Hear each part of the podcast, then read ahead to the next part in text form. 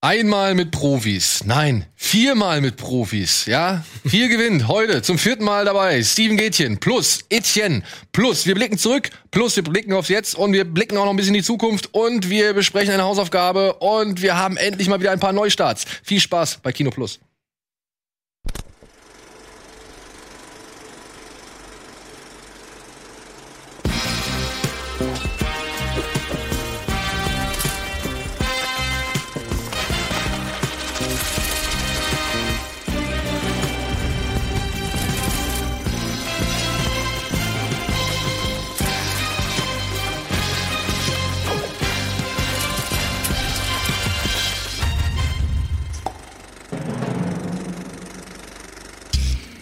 Puh, das ist ja fast schief gegangen, wäre es fast schief gegangen. Ja.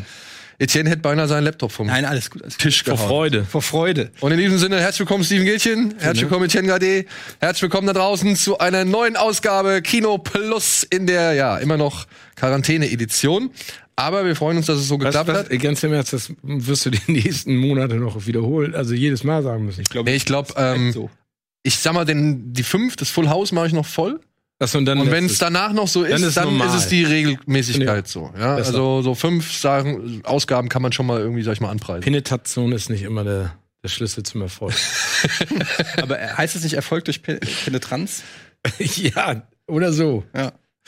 Ich habe äh, gleich zum Anfang, bevor, weil sonst vergesse ich's, Ja. ich habe dir was mitgebracht. Nein! Doch. oh! Ich stehe Liebe durch. Leute, das hier, da steht jetzt erstmal nur Killer Instinct mit keine Jugendfreigabe. Ich weiß gar nicht, ob ich das zeigen kann. Oh, das hat kein Spio-Gutachten. Darf man das zeigen? Allerdings ist der Film, um den es geht, ab 16, glaube ich.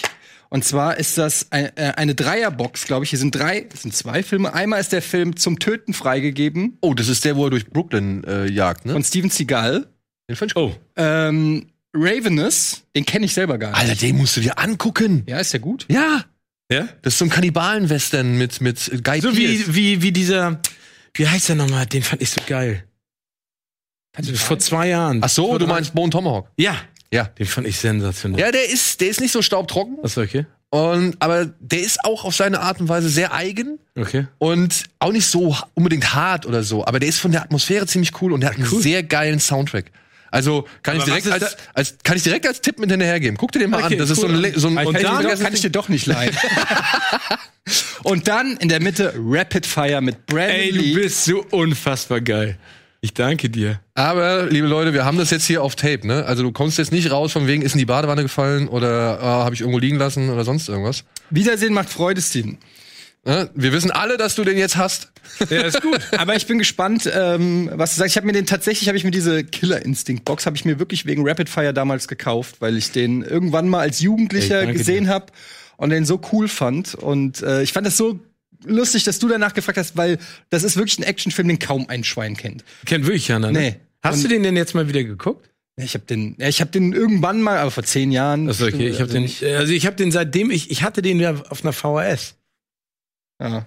Also ich habe hab den den- auch nicht, nicht in jüngster Ja, cool. Vergangenheit. Ich, aber ich musst werde dann mal berichten, Ja, genau. Ich gucke mir ist. den nochmal an. Habe ich Angst vor, aber ich freue mich. Geil, danke dir. Kann sein, dass er Eddie, schlecht ist. danke. Gerne, gerne. So, liebe Leute. Dann gucke ich mal, was ich als letztes geguckt habe. Was hast du, ja, okay, dann frage ich dich, was hast denn du als Ähm, letztes ich habe, äh, ich guck gerade Messiah. Diese, diese Netflix-Serie Messias Das ist eine Doku? mit Michelle Monaghan. Nee, äh, fiktional. Ähm, äh, geht äh, im Prinzip um einen äh, Mann, den sie für Gott gesandt halten und als den neuen Messias sozusagen huldigen und der so in unterschiedlichen Situationen auftaucht und angebliche Wunder vollbringt. Also es wirkt so, als wenn es Wunder sind.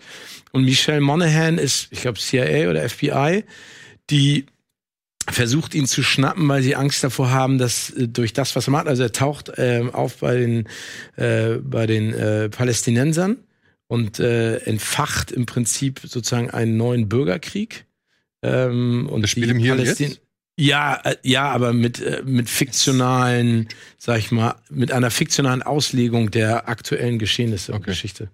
Und äh, ich bin jetzt gerade bei, ich glaube, Episode 4 und ich weiß noch nicht so richtig, wie ich es finde, aber ich, äh, also irgendwie bleibe ich dran kleben. ne? weil, er- weil er so, weil er so wundervoll bringt, von denen du in, in der ersten Sekunde, wenn du sie siehst, denkst du, Alter, was? Und dann denkst du so, das ist totale, total fiktional. Und dann kommt der Blick von Michelle Monaghan, also als Detektiv oder als CIA-Agentin, die dann im Prinzip sagt, er hatte Komplizen, das ist gestellt, weil das und das, wir suchen jetzt die Leute, die da zugehören und dann stellst du es wieder in Frage und jetzt war gerade so eine Episode, wo du sagst so, wie geht das? Aber ich finde es irgendwie ganz cool. Ja, gut. Also ich, ich, ich werde es mir zu Ende anschauen. Das wollte ich damit sagen. Moderne Bibelfilme sind ja auch nicht unbedingt gerade eine äh, ne Häufigkeit. Also es gibt ja jetzt nicht so viel modern, also Filme, die jetzt modern, die versuchen, Bibel zu bearbeiten, oder? In dem Nee, in der Art und Weise nicht. Ne? Also Ja. der, der, der Glauben ist ja, also, Also- egal in welcher Art man das auslegt, ist ja so und so ein ganz heikles Thema, weil man sich damit ja auf ganz dünnem Eis bewegt. Ich meine, erinnere dich mal dran, als äh, hier Mel Gibson damals äh, Passion Christi äh, gedreht hat. Das hat ihn ja zu einem Multimillionär gemacht, ne? produziert, geschrieben, ähm, gedreht. Äh, weil keiner dran geglaubt hat und er wollte doch, glaube ich, auch noch mal, was wollte er denn, wollte er nicht irgendwas anderes noch machen? er wollte Fortsetzung machen, ja. Genau.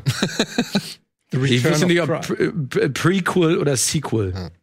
Ich, ich bin ja, muss ich gestehen, heimlicher, nee, schon ein echt großer Fan von Das siebte Zeichen. Ja, okay. Kennt ihr den? Mit Jim Carrey? Nee, mit Jürgen Prochnow Ja. und Demi Moore. Und Michael Bean, ne? Ist das? Ja, Michael Bean, zum Beispiel den, äh, den fand ich so großartig damals in Aliens. Aliens, ja. Ich fand den so geil. Und der ist ja, also so wirklich so eigentlich weg. Verschwunden Gibt's leider. den noch? Lebt der noch? Sympathischer Kerl. Ob er noch lebt? Nee, warte mal, Michael Bean, ist der nicht gestorben auch? Ja? Nein. Nee, Bill Paxton ist gestorben, Entschuldigung, ich verwechselt. Ja, Aber ähm, passend auch zum Thema heute, ne? Das ist lustig, weil zum einen haben wir heute noch mal einen Film drin, der sich auch sehr exzessiv mit der Bibel auseinandersetzt und vielleicht auch da sehr angeeckt ist. Plus, wir werden heute noch mal über Vampire reden und ähm, auch da gibt's so ein bisschen noch mal Querverweise zu eben genau den genannten Aber eigentlich, du hast das quasi so als Gag gesagt, aber eigentlich ist es gar nicht so uninteressant, mal so Young Jesus. Also so, ne, die Geschichte, wie war Jesus als Kind oder das gibt's, glaube ich, gar nicht. Oder man kennt immer nur Jesus als Jesus, aber eigentlich wäre das ja mal wahrscheinlich, Die weil Pre- keiner die weiß oder so. Prequel- Ja, so ein Prequel, so Serie. eine, so eine Anakin-Story. Also natürlich im Guten. Na, aber ich glaube, die, die Kindheit von Jesus ist doch nicht das Problem. Es ist doch die Zeit zwischen der Kindheit eben und aber wäre doch interessant, könnte, oder wäre doch, wäre doch Stoff für den, wo man das halt irgendwie schon mal, wo es so Ansätze gibt. Und Gründonnerstag. Ja. Zwischen Kindheit und Gründonnerstag. ja, irgendwie so. Aber da bringt's mich jetzt gerade wieder auf einen Tipp, für den ich dir auch dankbar bin. Äh, Ich habe mir angeguckt, The, The Man from Earth. ja, nicht zu viel. Ja, ja, nur, ne? Die Version, das, geil, interessiert ne? mich. Ja. Das interessiert Aber der mich. ist geil. Was, was ist denn The Man from Earth? haben wir doch hier dieses Kammerspiel. Äh, wo, Warst du da, vielleicht warst du da nicht dabei. dabei. ah, nee, das war, das war, da war nicht dabei. Wir haben über, ich glaube, wir haben über Kammerspiele Genau, wir haben, geredet. wir Äh, haben anhand der. Zuschauer, sag ich mal, haben wir nach Begriffen in den Streamingdiensten gesucht. Mhm. Und, oder haben halt immer versucht, anhand Begriffen, die die Zuschauer genannt haben, Tipps aus Streamingdiensten zu, zu finden. Und da war der Begriff Kammerspiel.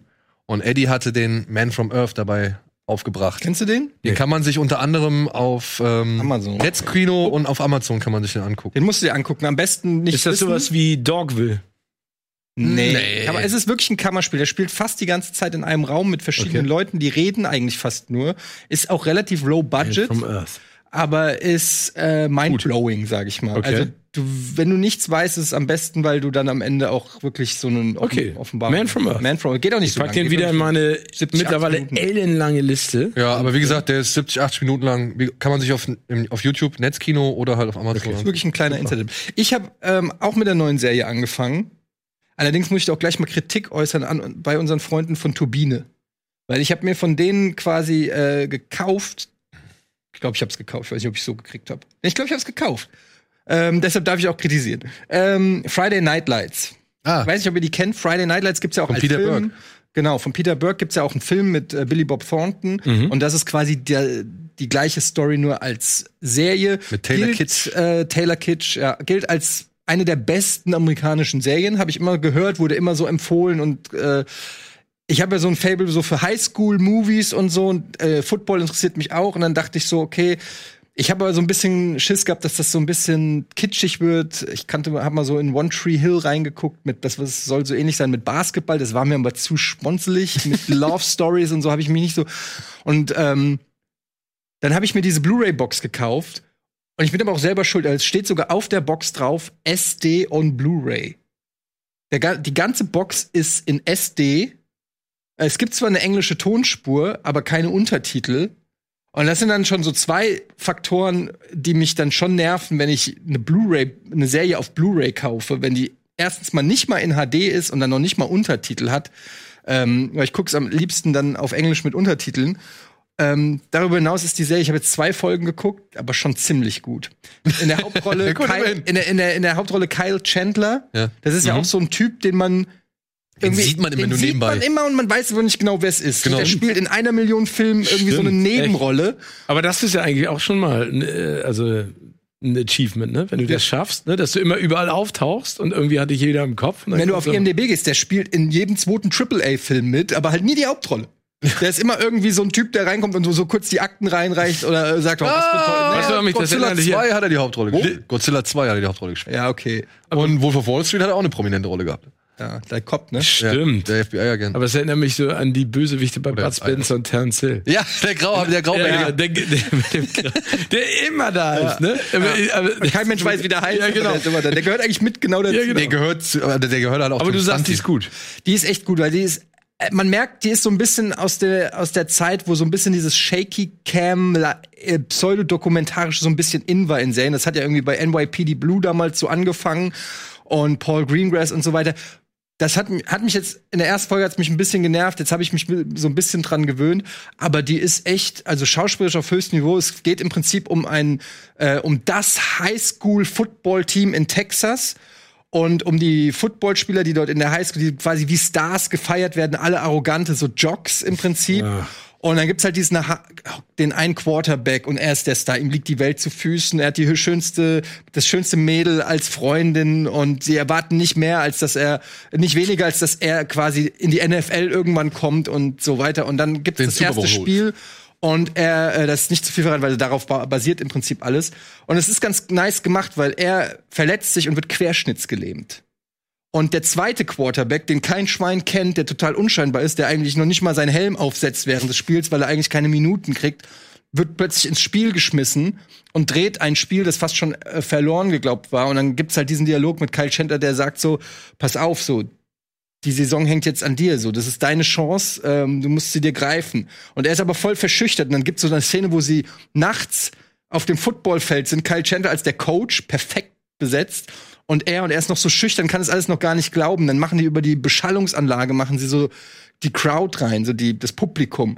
Und er sagt so, dein, deine Teammates, die hören auf dich. Wenn du flüsterst, hören sie dich nicht. Und dann macht, gibt er so Signale, gehen die, gehen die Lautsprecher an, du hörst so Cheering und so. Und dann sagt er, sag einmal, weiß ich nicht, vor Alpha Fire, also ein Spielzug, ja. Und er so, vor Alpha, was, ich kann dich nicht hören, vor Alpha, so ein bisschen Full Metal Jacket mäßig. Und dann sind die dann nur alleine zu zweit in diesem Stadionlicht und er ruft diese Audibles da so rein.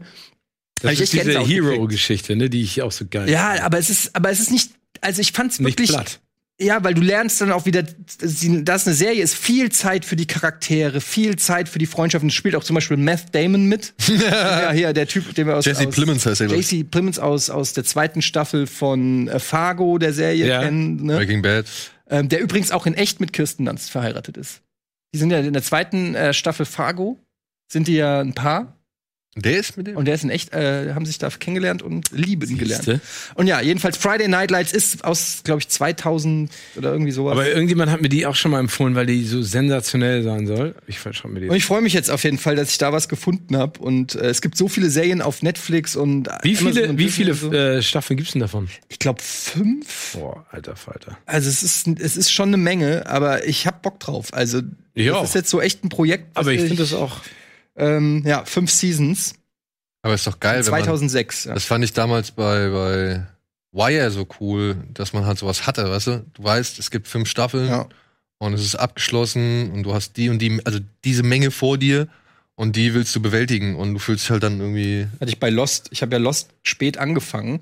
Ich habe Lost so angefangen, dass ich beim Aufholen, habe das alles mit meiner Frau dann sozusagen, also wirklich teilweise drei, vier Folgen am Tag, äh, weil es nicht anders ging, weil wir so süchtig waren, geguckt und sind dann quasi genau pünktlich zum Ende der Serie waren wir also als dann die fina- finalen Folgen oder die finale Staffel kam, waren wir quasi dann mit allen an Bord. Das war eigentlich perfektes Timing, weil man dann sich so. Ja, wir haben das Finale Weißt- doch bei dir geguckt. Ja, das Finale haben wir Habt sogar ihr? in großer Ja, ja. Runde, in großer Runde mit. Aber was, das, äh, ich denke auch an Lost genau daran, was du gerade gesagt hast. Ich fand es auch so cool. Ich habe es geliebt, ne?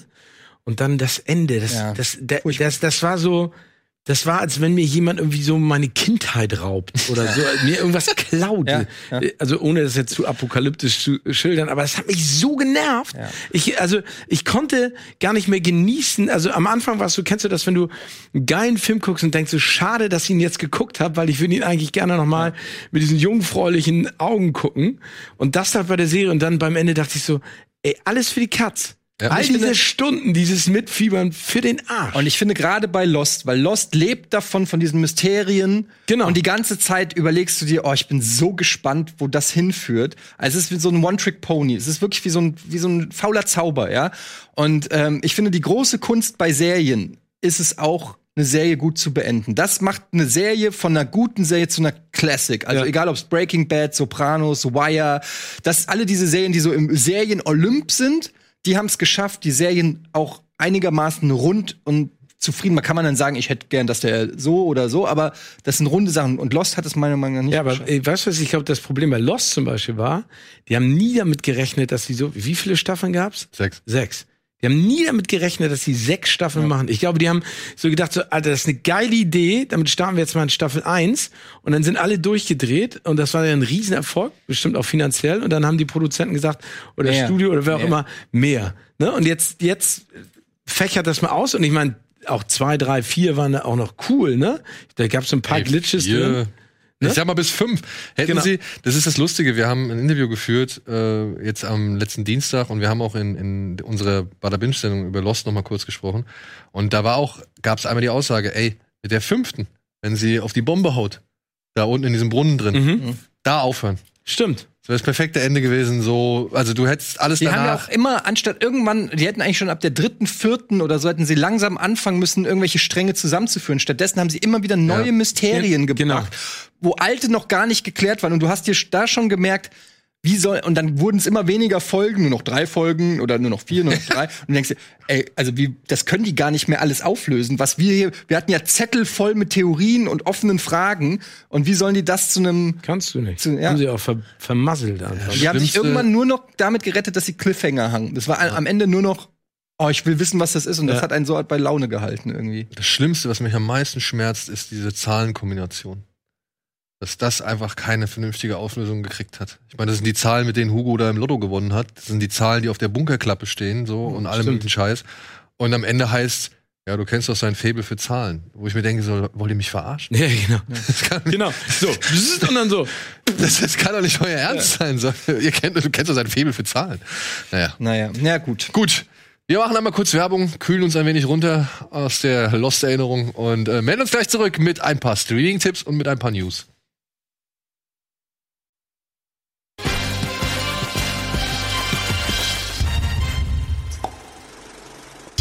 Hallo und willkommen zurück zur aktuellen Ausgabe Kino Plus mit Steven, Eddie und mit mir. Und bevor wir jetzt hier direkt uns mit den News beschäftigen, muss ich noch einen kleinen Appell oder einen kleinen Aufruf starten, denn wir haben es tatsächlich schon fast wieder geschafft, Freunde. Ne? Wir haben seit der letzten Jubiläumsfeier schon wieder fast 100 Folgen auf dem Buckel. Wir befinden uns jetzt gerade in der 296. Und haben noch vier Wochen ungefähr Zeit bis zur 300. Ist das Also- geplant? Naja, aufgrund der, sag ich mal, Krise ist es jetzt halt leider ein bisschen schwierig. Wir könnten nach wie vor in einem Kino aufzeichnen, allerdings halt ohne Publikum. Bringt halt auch nichts. Aber wir könnten irgendwie vielleicht auch die Zuschauer dazu aufrufen, dass sie irgendwas machen für 300 Folgen. Und genau darum geht's jetzt unter anderem. Es geht darum, Oder dass, sie laden euch ein zu sich nach Hause und dann macht ihr da eine Show. das machen sie doch jeden Sonntag. ja, muss ja auch nicht sein. muss, muss man ja. Dafür sitzen wir doch hier, damit jeder das Gefühl hat, mit uns hier zu sitzen. So, ähm, ja, wir würden gern von euch die Highlights der letzten 100 Folgen wissen. Also was waren eure persönlichen Highlights der letzten 100 Folgen? Es wäre schön, ihr könnt es gerne über Twitter, Instagram und was weiß ich schicken oder an kinoplus.rockbeans.tv. Aber es wäre cool, wenn ihr das bei uns im Forum macht. Wenn, wir werden da einen Thread eröffnen und dann könnt ihr da gerne eure Highlights reinposten und dann werden wir versuchen, daraus einen schönen kleinen Clip zu erstellen. Dann ist meine Idee tatsächlich, dass wir das spezial machen, was schon einigermaßen häufig gefordert worden ist, neben Bud Spencer und Terence Hill, dass wir tatsächlich mal bei dieser 300. Folge ein wenig zurückblicken, was die Highlights der Dekade waren, also was unsere Highlights der Dekade waren. Das wäre so eine Idee, mit der ich gerade spiele. Haben wir das? Film-Highlights. Naja, die, Also, äh, die besten, also die zehn besten Filme der letzten, also von, von 2000 bis, äh, von 2010 bis 2020. Alter.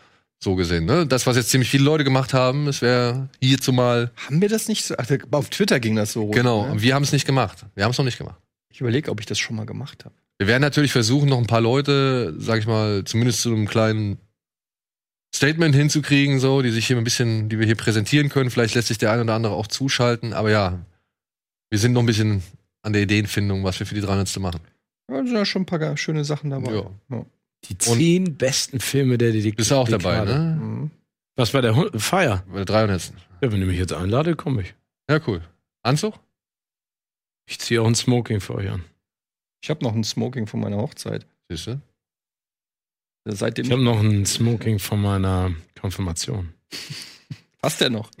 Ich hatte kein Smoking an bei meiner Konfirmation. Oder von den Oscars? Den habe ich noch.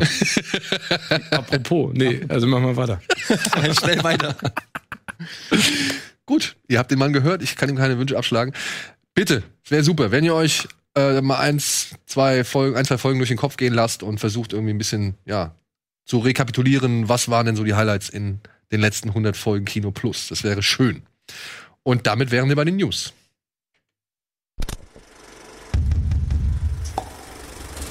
Detective Elfie. Netflix sichert sich neuen Sherlock Holmes Film mit Millie Bobby Brown und Henry Cavill. Okay. Die Venom-Macher künden eine One Punch Man Realverfilmung an. Pest und Corona. Die nächsten Corona-Zombies treffen auf den Tiger King. Dokus für alle. Netflix bietet kostenloses Bildungsprogramm an.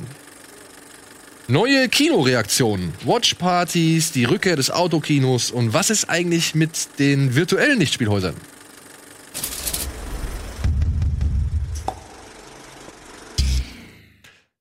Ja, es sind so ein paar neue Trends ans Licht, also beziehungsweise an die Tagesfläche ge get- getreten, die jetzt öfter wahrgenommen werden und die sich großer Beliebtheit erfreuen. Zum Beispiel Watchpartys haben wir jetzt so gesehen auch schon mehrfach gemacht. Audioflick. Audioflick. War der Zeit voraus.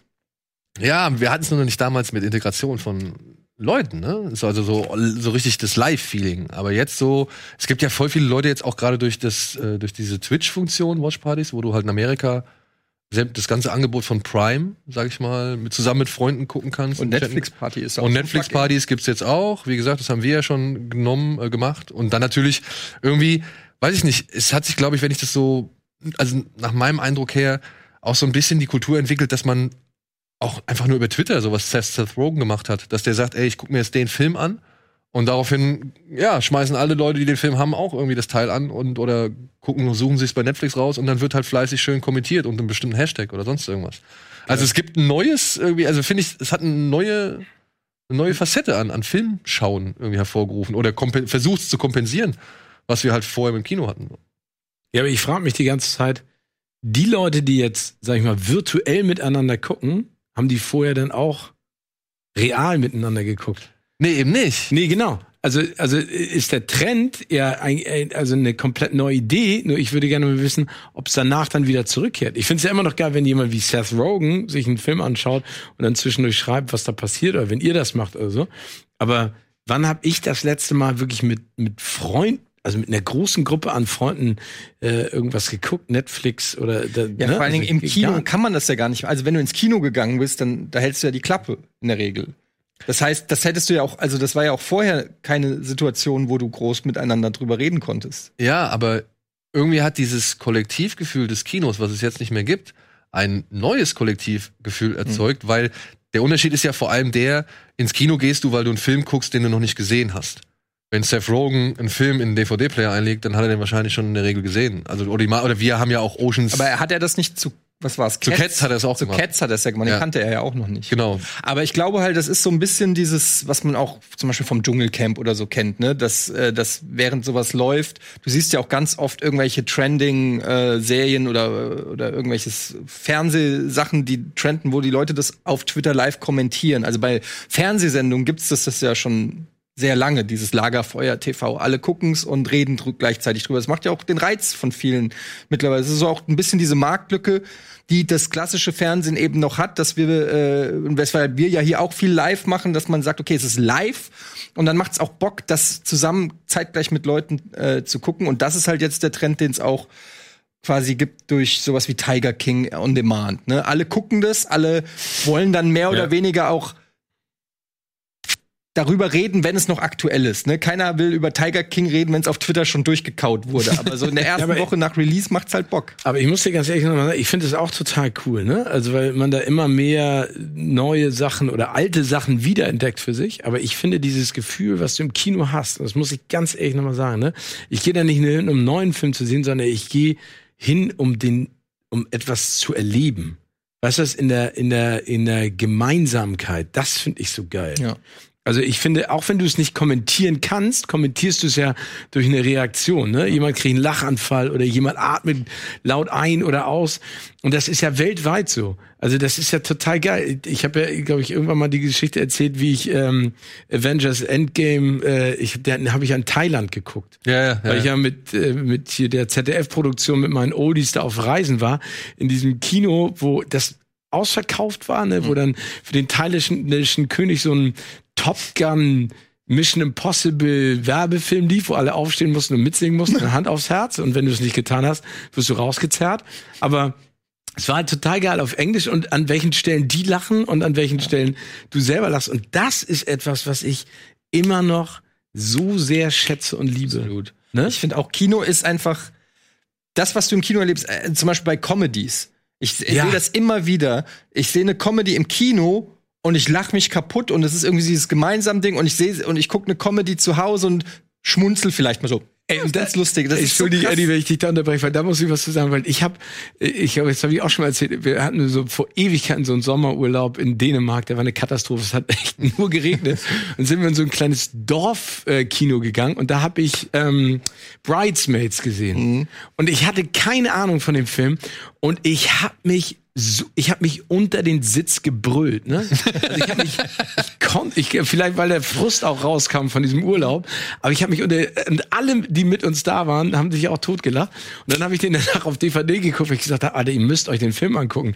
Und der war zwar witzig, aber niemals so geil. Genau das, Ja. was du sagst. Und im Kino bist du auch zum Beispiel gezwungen, dich zu konzentrieren. Ja. Weißt du? Das ist zum Beispiel auch eine Sache. Ich ertappe mich dabei, dass ich zu Hause Hier. Filme gucke und dann noch mal aufs Handy kurz mal. Gerade mal einen Dialog, der mich nicht interessiert, gucke ich mal kurz auf Instagram oder so. Das ist einfach was. Im Kino bist du konzentriert. Ich war äh, mit meiner Frau im Urlaub in Miami, da lief Moneyball. Und das ist eigentlich ein Film, mit Oh ja. dem könntest du eigentlich normalerweise jagen. Also normalerweise hätte ich keine Chance zu sagen, Echt? komm, wir, ja, also es interessiert dich überhaupt. Baseball, Film, Ja, okay. Sportfilm, so. Achso, ne? deine Frau könnte man jagen damit. Ja. Ja. Und ich, aber dann sind wir da halt reingegangen. Ich mein, Brad Pitt, hm? Genau, das war auch mein Verkaufsargument. ne? Und dann sind wir rein. Und dadurch, dass aber sie gezwungen war, sich auf den Film komplett einzulassen, weil wir im, im, im, Kino waren, äh, hat Weil ihr du der sie Film festgebunden auch, hast. Ja, genau. Guck jetzt in die Augen, so wie hier, hier bei Dings, wie Genau. heißt hier bei äh, Clockwork Orange. Ja, genau, Clockwork Orange. Und ähm, ja, fand Gefällt sie dir der Film, Alex? Sie fand ihn halt gar nicht so schlecht, sie fand ihn halt ganz cool. Aber ich weiß, wenn wir den zu Hause auf der Couch geguckt hätten, ey, das hätte keine zehn Minuten gedauert. Wäre sie entweder eingepennt oder hätte sie aufs Handy geguckt, irgendwas anderes gemacht. Ähm, und das ist halt so schon, Kino ist immer noch einzigartig Ja. und ist einfach immer noch ein Erlebnis. Und viele Dinge, die du im Kino siehst, ich sag nur Mad Max Fury Road, wenn du den nicht im Kino siehst und dann gucken Leute den auf ihrem kleinen 40 Zoll Fernseher zu Hause und sagen, ich verstehe den Hype nicht. So, das ist einfach was anderes. Wenn du den zusammen mit Leuten guckst im Kino, was denn? So, Oder? freust du dich? Nee, aber ich, Warum freust du dich Eddie, denn mit jedem Wort, das er sagt, recht. Mad Max, Fury Road, wir waren im Kino. Ich, also Eddie, ich saß hier, Eddie saß neben mir, Andi rechts von Eddie. also diese erste Verfolgungsjagd. Es war wirklich, irgendwann ist, geht diese Fackel aus so und alle so, boah, so richtig, du hast einmal kollektives Durchatmen gehört. Wer war der Einzige, der es natürlich nicht nur so hinnehmen konnte? Hier, hörst du, Monsieur. alles still, hörst du mit drin so, ja Mann! Hast du gesagt? Offensichtlich. Ja, aber geil. Aber genau deswegen. Ich war wirklich hyped. Ja, aber genau das ist genau der deswegen. Scheiß, für den ich ins Kino gehe einfach. Das war wirklich, Ja. was ich gesagt, endlich macht mal einer wieder Kino. So, so, also klingt jetzt böse, aber ich fand, das war für mich. Ich meine, ein allein dieser. Sandsturm, die Farben, ey, wenn du das auf der großen Leinwand siehst, das ist einfach. Das Der hat einfach alles reingelegt. Der hat alles reingelegt, was geht, um nochmal. Und, und ich meine, wie alt war, wie, wie alt war der? 83 oder so, als der Film? Ne, paar 70, glaube ich. Wahnsinn. Also, muss man sich mal 77. vorstellen. Ja. Wahnsinn. Nein, also der, der Trend, dass die Leute virtuell miteinander Filme gucken, finde ich total geil. Und ich finde auch geil, dass, dass das verbindet. Ich finde auch toll, dass das Thema Film und Serie so die Leute zusammenbringt und man das teilt und austauscht. Aber wie gesagt, ich bin, Eddie hat eben das schönste Plädoyer fürs Kino gehalten. Ja. Und ähm, deswegen ist mein Wunsch, ey, es muss, die müssen wieder aufmachen. Ich jeden möchte Fall. wieder ins Kino gehen. Und ich schwöre ich weiß nicht, ob ich mich dann einschließe im Kino irgendwie und alles weggucke für 24 Stunden, nur um da zu sein. Mein Traum ist ja immer noch ein eigenes Programmkino. Reicht ein kleines. Wollen wir nicht eins aufmachen? Ja, aber das, wie ist, wie geht das? Ich bin sofort dabei. Und wer, mein Traum, ich habe schon tausendmal gesagt, und dann gibt's und Mein wir Traum war ein, immer ein Autokino. Ein Autokino, aber das ist schon so unpersönlich. Ja, ja, klar. Aber ich fand so, ich Aber die Idee, also so ein Autokino ist natürlich sowas. Ich meine, sie boomen jetzt, ne?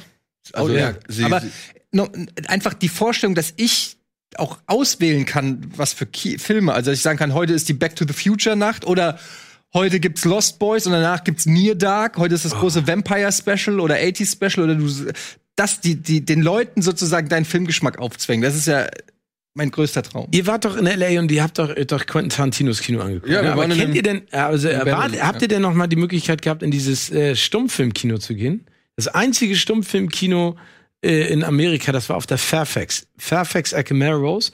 Es war sensationell. Die hatten einen Pianospieler, der da saß, der war aber auch schon, glaube ich, so alt wie das Kino, also 179. Und dann hat, hat die, die Dame, äh, der das Kino gehörte, mit ihrem Sohn, die haben immer Kuchen gebacken und Kekse. Dann gab's immer Buster Keaton oder Dick und Doof oder irgendwelche, also Stummfilme. Es war sensationell. Dazu hat einer auf dem Piano gespielt. Gab's immer zwischendurch Unterbrechungen, konnte sich draußen in den Innenhof stellen, Kekse essen, äh, Kuchen, hast dich ausgetauscht.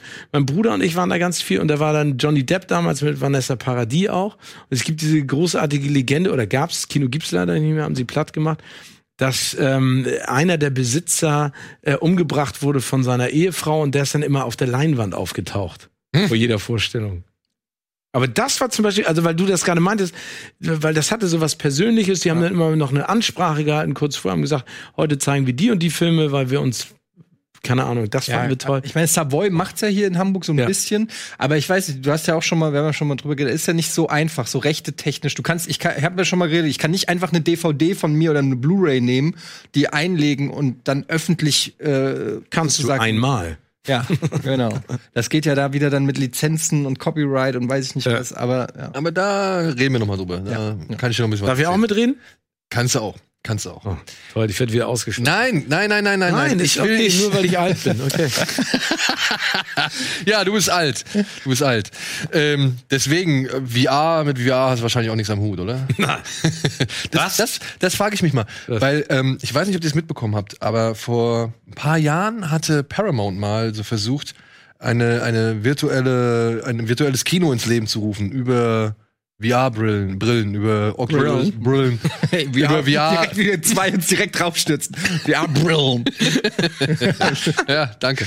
ähm, ja, über Oculus, HTC und wie sie alle heißen, dass man halt, wie gesagt, im virtuellen Kino sitzt und sich zum Beispiel, da, da gab es die Aktion mit Top Gun 3D. Den haben sie dann umsonst präsentiert. Und Das gab's doch bei, wie hieß dieses äh, Virtual äh, Second Life? Erinnert ihr euch noch an Second Ja. Life? Diese gab's ja mal so einen kurzen Hype irgendwie. Und in Second Life gab's ein Kino, in das du dich reinsetzen konntest und dann konnten andere, also dann saßt du in der virtuellen Welt in einem Kino und konntest auch wirklich einen Film gucken. Und das hat Paramount jetzt auch mal, also auch mal versucht. Und es ist, es, es, es wundert mich halt einfach, dass man davon gar nichts mehr hört. Zumal es doch eigentlich sinnig wäre, diese Technologie weiterzuentwickeln, weil so wie ich es damals verstanden habe, konnte man die 3D-Filme, die man dort gesehen hat, das waren alte 3D-Filme, ähm, die konnte man da wirklich gut gucken, allerdings in einer beschissenen Auflösung oder in einer Auflösung, die halt nicht so gut ist und ähm, auch in einem Format, das halt dann vielleicht nicht ganz so angedacht war. Aber das äh, wundert mich ein wenig, dass Ja, da ist- irgendwie gar nichts passiert gerade. Ja, aber ich meine, das haben sie auch im Fernsehen äh, gepusht wie die Weltmeister, ne? Ja. Also die, diese VR äh, interaktiven äh, Fernsehsender. Das große Problem ist, glaube ich, einfach, dass die Technik mit dem Inhalt, den du äh, produzierst, noch nicht vereinbar ist. Also die Anwendung ist noch nicht ja.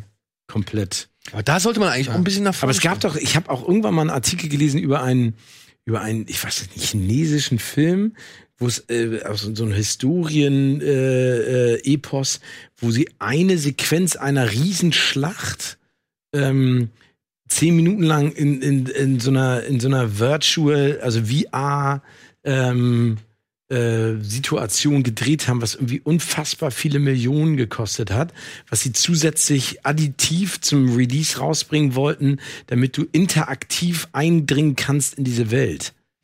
Das, ich weiß nicht, was das war. Fällt- Da müssten wir jetzt unseren Asia-Experten Tino Hahn noch mal einmal kurz anrufen. Aber das könnte ich in der Pause mal machen. Dass du das nicht weißt, enttäuscht mich auch ein bisschen. Ganz Naja, ich hab, mir klingelt was, aber, Aber hast du auch gehört? Ne? Ja, ja. Die haben so eine Sequenz rausgenommen und das hat irgendwie genau das gleiche Budget nochmal verschlungen. Aber Moment, dann bist du im Film und musst dann während des Films steht, dann nehmen Sie jetzt bitte die Virtual Reality Gläser. Nee, ich weiß nicht, wie die das lösen wollten, aber die wollten, dass du dann zumindest aktiv da irgendwie mit eingreifen kannst in die Schlacht. Ich weiß, ich, aber Na gut. ne, irgendwas, vielleicht kriegt das auch nicht mehr. das ist halt auch so eine Sache, ne? Wie die das lösen. Also, wenn man sowas macht, wie willst du sowas lösen? Das ist auch das, was ich mir. Ich habe mir jetzt gerade noch mal vor kurzem Gemini Man angeguckt. Und es, es ist dieser, dieser ganze Film ist für mich so ein, ein, ein Scheitern im, im direkten Ansatz. Also, wieso mache ich diesen Film in 120 Frames, wenn ich weiß, dass kein Kino dieser Welt dieses, diesen Film so abspielen Nee, kann, vor wie, allen Dingen, was hat wie ich mir das gedacht habe? Aber handlungstechnisch, was hat, ist daraus geworden? Du siehst ja, also nirgendwo Menschen, also alles, was da passiert, äh, ne, also diese Verfolgungsjagd, wo er zum ersten Mal sich selber trifft Ja. mit dem Motorrad. Was für eine absurde Verfolgungsjagd. Ne? Also, fand ich was gut gemacht. ja, aber es hatte ja keine Konsequenz. Also da passiert ja nichts. Oder also es, ich fand, es war alles Ich so. habe den nicht gesehen, da kann ich da nicht viel zu sagen. Nee, aber ich, mir geht's ja eigentlich nur um die Technik, weißt du? Also den, um den Ansatz, den man mit diesem Film verfolgt. Weil du willst irgendwas zeigen, was nie zuvor gesehen war, aber du hast nicht die Möglichkeit, um das zu zeigen.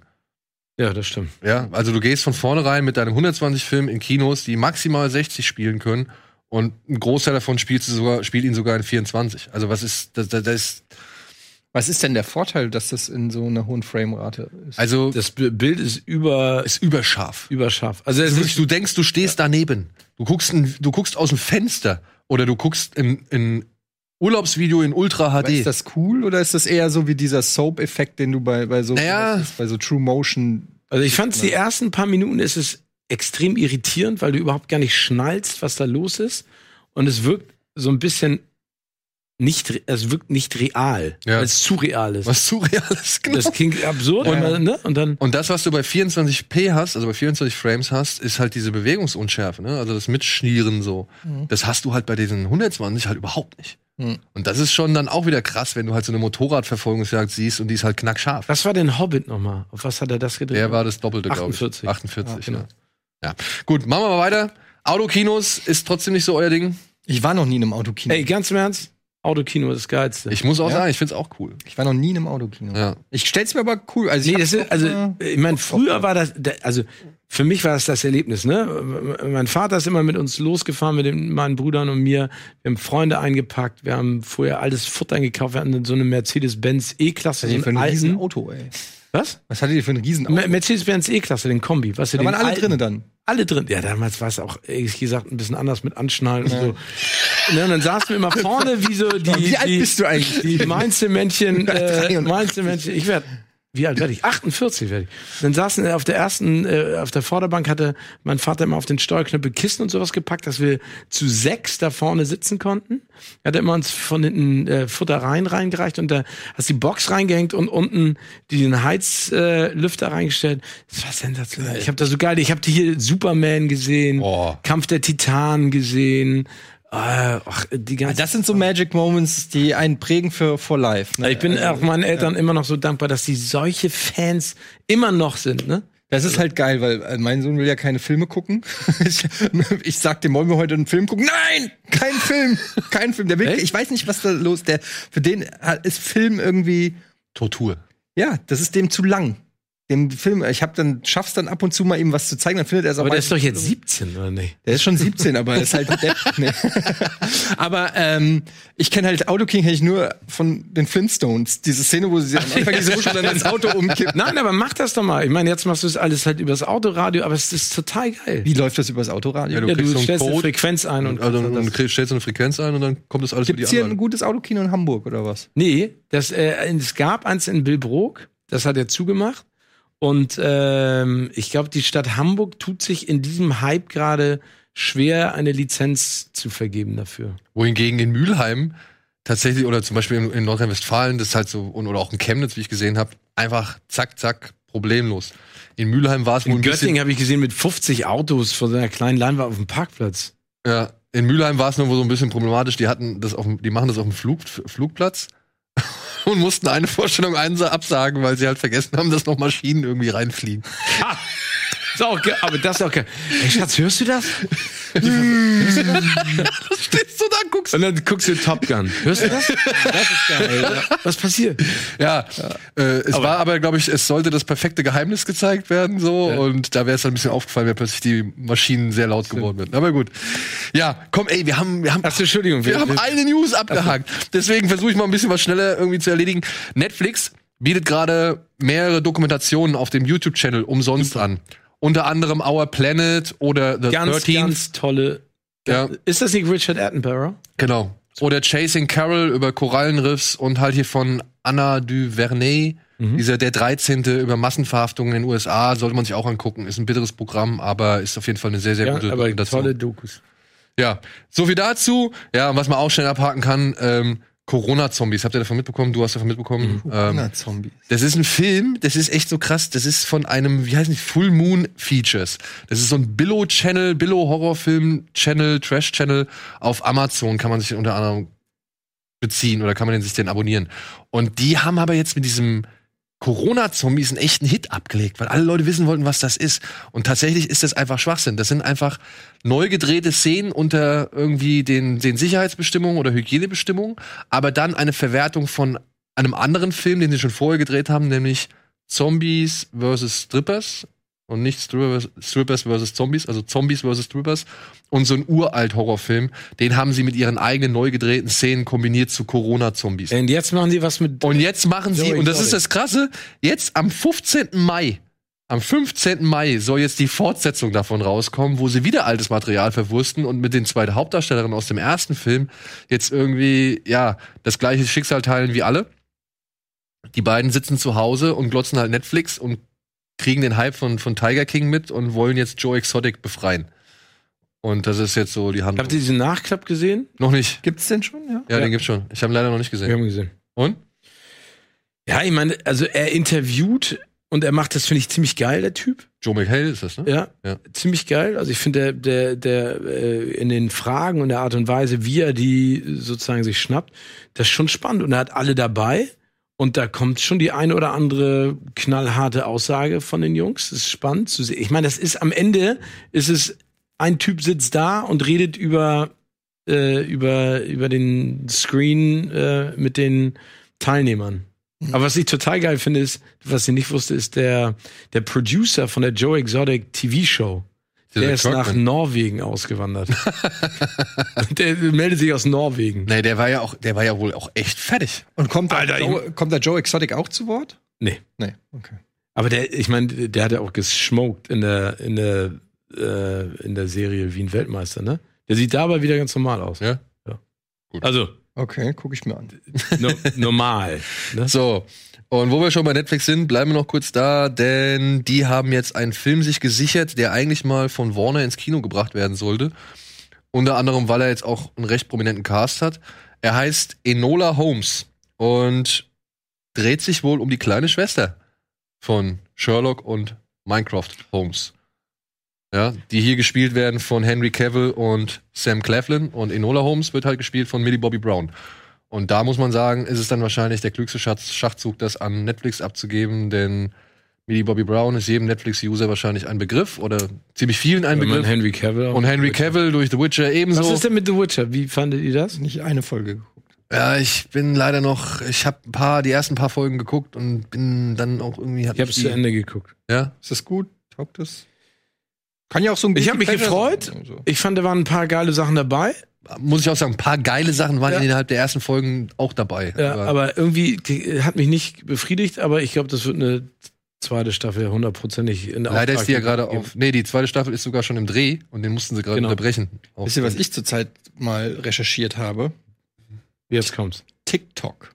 Oh. Oh. TikTok ähm, ist ja, wir sind ja alle aus dem Alter raus im Prinzip, äh, also jeder, der über 16 ist im Prinzip. Aber ich habe mir dann mal irgendwann das runtergeladen, weil ich es einfach mal wissen wollte, was da eigentlich an mir vorbeigeht. So und stellt sich raus, dass äh, gerade in den USA viele, viele Prominente sehr aktiv bei TikTok sind. Mhm. Zum Beispiel auch Millie Bobby Brown. Die dann da irgendwelche, es gibt ja jeden Tag quasi irgendeine neue Cha Challenge. Die machen alles so Lip-Sync-Geschichten oder Tänze nachmachen oder so. Und ich sag's mal ganz ehrlich, das ist schon teilweise, gerade jetzt zu Corona-Zeiten, wo die alle zu Hause hängen, da, da kannst du schon Stunden mit verbringen, wenn du dann, wenn die dann da irgendwie irgendwelche Tänze machen und äh, weiß ich nicht, Shaquille O'Neal mit seinen Jungs da irgendwas macht oder das ist schon Wenn irgendwie. er Ich, seine Hausparty macht. naja, ich fand das schon irgendwie ganz lustig. Zeigt er auch seine Tigerbabys? Nee, das macht ja Schwarzenegger mit seinen Eseln. Die ist ja auch auf TikTok und so. Schwarze ist auf TikTok. Ja. Ja, die sind alle auf TikTok. Aber hier Shaquille O'Neal, ich habe letztens ein Video gesehen bei Instagram, da, da hat er so ein Live-Insta-Chat ne, und hat das dann hochgeladen und dann geht er durch sein Haus, ne? Und ich habe schon mal gehört, das muss unfassbar sein mit seiner eigenen Turnhalle und sowas. Aber der geht wirklich, ich habe es die ganze Zeit mitgeguckt, gefühlt für zehn Minuten und sagt so am Anfang so, ich weck jetzt mal meine Jungs. Und geht halt los. Und geht halt irgendwie so gefühlte zehn Minuten und kommt nicht an. Und du sitzt da und denkst so, Alter, was ist? wa- Also, und er geht wirklich die ganze Zeit. Und ich glaube nicht, der geht im Kreis, sondern er geht die ganz hoch, runter, Ja. durch. Dann steht er in irgendeinem Riesen und da sitzt irgendjemand, der sagt, ey, das ist der und der und geht dann weiter. Aber Wahnsinn. das, glaube ich, kann ich noch toppen. Guckt euch das neue Drake-Video an zu, ähm, hier, Tusi, äh, wie heißt der, Tusi Roll oder so. Das neue äh, Video von dem, das ist, ich weiß nicht, ob es wirklich sein Zuhause ist, aber es scheint so, weil es ist voll mit Bildern und, und, und Gewinnen und Awards und so von ihm. Und es sieht einfach Von aus, als ob, hä? Von, Drake. Drake. Und es sieht einfach aus, als ob der in fucking Versailles wohnt. Ich schwöre es dir. Der fängt an, und dann, irgendwann ist auch so ein Zoom von diesem Haus und denkst dir so, Alter, was? und er hat alles so aus Marmor und er rappt da und tanzt da so durch, macht seinen Song und plötzlich ist er in so einer Marmorhalle und dann ist da irgendwie so, also ich weiß nicht, das kannst du, das ist noch nicht mal mehr MTV Crips, das ist einfach, wenn das wirklich sein Anwesen ist, dann, dann ist der, hat er nicht mehr alle Tassen im Schrank. Oder der, wohnt, oder der wohnt einfach da mit allen Menschen, die der kennt. Nee, aber das, das war immer bei MTV Crips. Entschuldige, jetzt bin ich nochmal wieder vom Thema. Aber MTV Crips fand ich immer so geil, wenn die die Rapper besucht haben. Und dann sind sie irgendwo im Keller gegangen. Und das ist mein Game Room. Und da saßen dann irgendwie so 20 25 Homies drin. Und, und dann guckte nur so rein und sagte, yo. Und alle so, yo. Und dann ist er wieder rausgegangen. Weißt du, es war immer so. Ja, die ganze Entourage ja, genau. mit ab. Ja. Wer weiß, was sie da gemacht haben. Das weiß man, das sieht man. Und in der konnte man riechen. Konnte man riechen. Ja, ja. So. So viel zu MTV Crips und komm, die eine, die eine News machen noch. Slide heißt es. Sorry. Slide. So heißt der Song. So heißt der Song. Ja. Und das Video dazu könnt ihr euch auf YouTube angucken. Ja. Ja. Dann, was ihr euch nicht auf YouTube angucken könnt, sondern worauf ihr noch echt ein bisschen warten müsst, ist tatsächlich Venom 2. Den haben sie jetzt verschoben auf das nächste Jahr. Wel- Welchen haben sie verschoben? Venom. Na gut, da ist ja einer von Tausenden, die sie verschoben haben. Genau. Äh, aber sie haben auch gleichzeitig den finalen Titel mit hinterher, hinterher geschoben, nämlich Let There Be Carnage. Oh. Oh, das ist geil. Ja, Carnage ist ja der Die- die- böse, die Genau. böse Variante von Venom, oder? Mm, ja, es ist halt ein anderer Symbiont. Ja. Also, Aber ähm, ich bin mal gespannt, weil ich fand den ersten, also sagen wir so, ich fand ihn nicht geil, aber ich habe Potenzial zumindest gesehen, was aber auch einfach daran liegt, dass Venom einfach so viel Potenzial schon mitbringt und natürlich Tom Hardy. Aber ich würde mir wünschen, dass sie da noch mehr so diesen Logan-Weg einschlagen und sich trauen, daraus was, was, Was Böses zu machen. was Böses, Ernstes zu machen und nicht ein FSK 12, der allen gefällt. Weil Ich ich, glaube, das wird dann. dann Aber glaubst du, scheitern. dass das, das ich meine, was war Venom denn? Der war doch nicht FSK der war 12. PG-13. Wirklich? Mhm. Verstehe ich. Und das habe ich auch nicht ganz verstanden, beziehungsweise fand ich das auch nicht so die richtige Entscheidung, zumal der Film aber auch, der muss im Schnitt auch nochmal echt verhunzt worden sein, weil so gesehen hat der Film, ist der ja eine einzige Exposition und dann kommt's Finale. Ja. Also da fehlt ja einfach ein zweiter Akt. So. Ja. Und, und ich hoffe, sie machen es jetzt beim dritten, äh, beim zweiten besser. Und ich meine, die Vorzeichen stehen dafür schon eigentlich echt ganz gut. Ne? Ich will jetzt nichts gegen den Regisseur des ersten sagen, aber jetzt ist Andy Serkis mit dabei. Der hat natürlich auch schon ein bisschen besseres Verständnis für digitale Figuren und wie man vielleicht auch eine bessere Wirkung mit gewissen, sag ich mal, Situationen erzielt. Michelle Williams, Naomi Harris, Woody Harrelson als Carnage, also Ruben Fleischer war der erste. Ruben Fleischer, das ist Der der, macht von jetzt- Zombieland. Ja, und der macht jetzt Uncharted, den Film. Oh. Der macht es? Der macht Wirklich? den Uncharted-Film. Ich dachte, das wäre. Okay. Ah nee, Sean Levy war Dings, äh, Free Guy. Und Mhm. Zom äh, Zomb äh, Zombieland Double Tap hat der gemacht. Genau. Und den ersten auch schon. Und ja, und die Drehbuchautoren von Venom 2 und von Venom 1, die haben aber jetzt gleichzeitig noch angekündigt, dass sie einen One Punch Man Realverfilmung, äh, eine Realverfilmung von One Punch Man jetzt äh, One Punch Man finde ich mega. daran Kennst du arbeiten. das? Du bist nicht so, bist du an, interessiert dich so Anime so? Also das ist wirklich, äh, äh, gibt nichts Vergleichbares, kann man wirklich sagen, oder? Also der ist schon sehr, sehr weird, aber auch total kreativ und äh, komisch. Ich kann es nicht sagen. Ich habe aber auch erst vier Folgen oder so geguckt von der Serie. Aber das hat mich sofort in seinen Bann gezogen. Ich kann die Liebe von den Fans schon nachvollziehen. Es ist halt ein Superheld, der das Dilemma hat, dass er nur einen Schlag braucht und danach ist jeder, egal wie stark er ist, ist fertig, ist weg. Oh. Deswegen One Punch Man. Und er ist halt so ein bisschen auf der Suche nach dem Der Gegner, erreichen kann. den, den man halt mal wenigstens zweimal schlagen kann, ja. Also der, der, der halt, der ihm halt wirklich irgendwie eine Herausforderung gibt.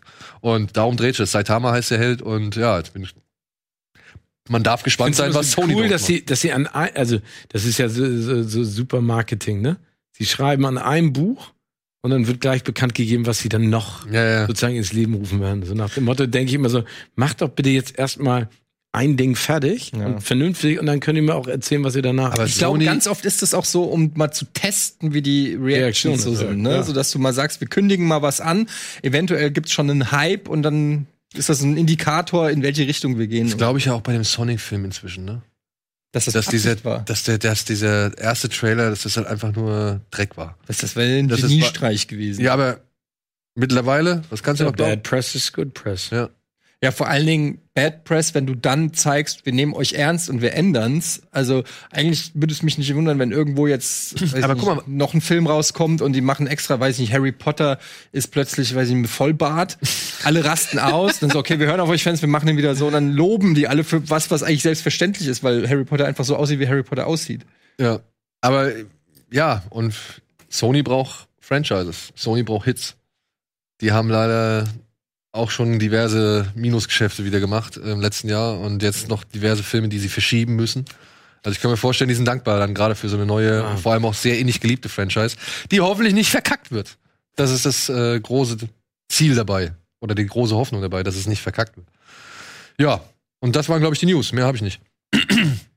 Außer dass jetzt Warner ebenfalls noch darüber nachdenkt, die Kinoauswertung zu überdenken. Ne? Also da, ich weiß nicht, was du da mitbekommen hast, aber ähm, da, Das ist die was? So- Sorry. also so, äh, Warner ist jetzt auch gerade in der heftigen Überlegung, wie es weitergehen soll mit der Kino-Vermarktungsstrategie. Obwohl ich da, würde ich gleich noch mal was raussuchen. Mir hat nämlich jemand aus einem Multiplex-Kino noch mal was geschickt. Ähm, das würde, könnte ich gleich mal vorlesen. Mhm. Ähm, das wäre vielleicht interessant. Aber erst gehen wir mal kurz in die Werbung. Ich suche das eben schnell raus und dann haben wir vielleicht noch mal kurz ein, zwei Minuten dafür. Bis gleich.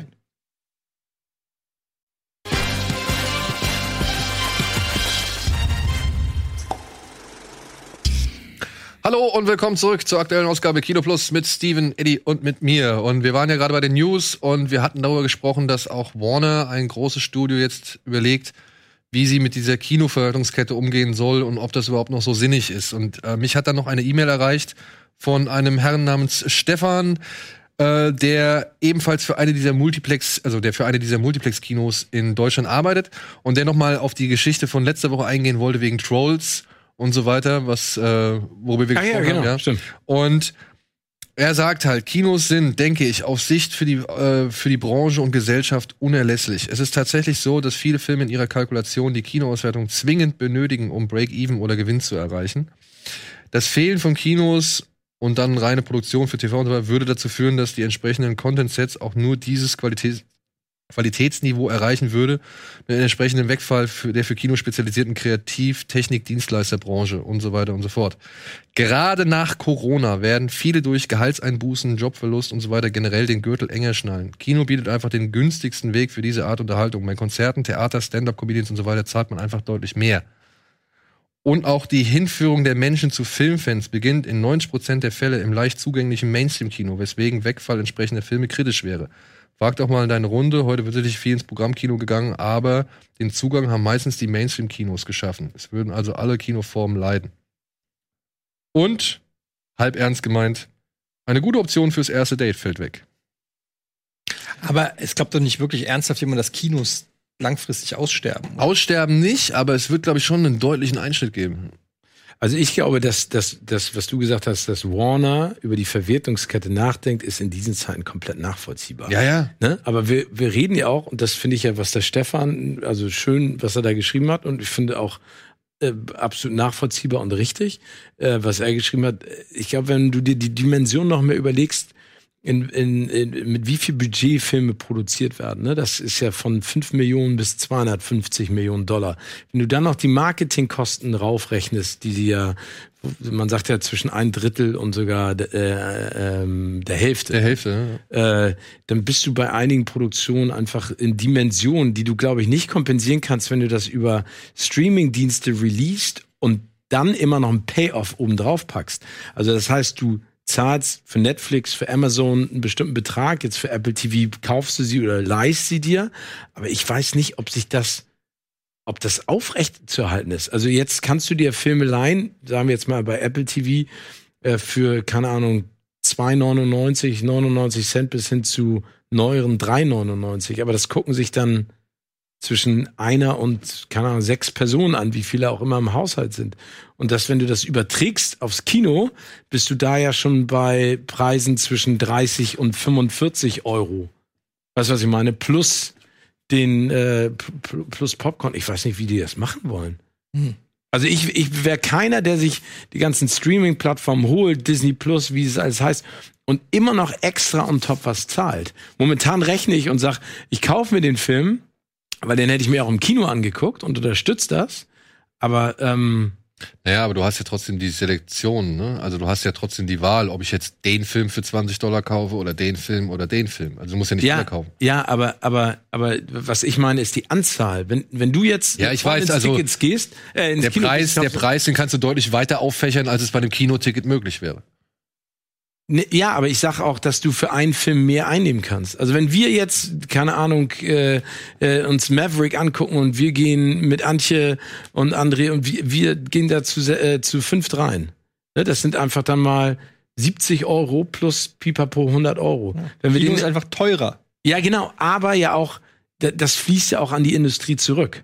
Aber die, die Frage ist ja zum Beispiel, man diskutiert ja zum Beispiel im Bereich Fußball sehr viel. Ist das nicht dann auch eine Diskussion, wo man sagen kann, muss ein Schauspieler 20 Millionen Dollar noch verdienen? Also, ich weiß, das ist wieder so eine muss Sache. Manuel Neuer. Ja, aber das ist ja wirklich so, wo du sagst, okay, wenn da draußen irgendwie die ja, Leute. Aber das ist ja der Umkehrschluss. Ja, aber du, die können ja auch, also es wird verlangt von Fußball, was heißt verlangt? Es gibt ja auch viele Fußballer oder Vereine, die sagen, wir, die Profis verzichten auf Gehälter, um ihre eigenen Vereine sozusagen auch zu retten ähm, weil die, das ist ja auch der Ast, auf dem die sitzen sozusagen.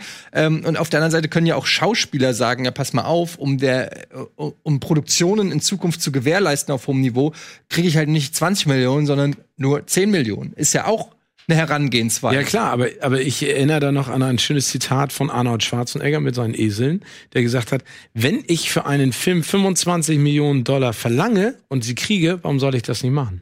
Hat er damals gesagt. Und das ist ja auch völlig legitim. Aber ich glaube, das ist ja der Umkehrschluss. Wenn die Einnahmen nicht mehr passen, können sie natürlich auch keinen Brad Pitt, Tom Cruise, Arnold Schwarzenegger ja. nebeneinander stellen und dann haben sie schon 100 Millionen des Budgets weg. Ja. Hast du absolut recht. Ja. Ne? Also das, das ist dann ja auch der legitime Schlussfolgerung. Aber eine Produktion eines Films kostet ja, also sag ich mal, der Batzen für Schauspieler und Schauspielerinnen, dann Regisseure, Drehbuchautoren, aber dann natürlich die ganze Produktion, die ganze Umsetzung. Das ist ja auch mittlerweile Wahnsinn, was die da an, an, an, an Riesenstab haben, ne? Ja. Also ich, ich, ich glaube nicht daran, also ich glaube, dass, dass es ausgedünnt wird, leider Gottes. Weil, weil viele kleine Kinos einfach gar keine Möglichkeit haben, genauso wie auch die großen Ketten, keine Möglichkeit mehr haben, alte Standorte zu halten. Es geht nicht, aber es wird Kinos geben müssen.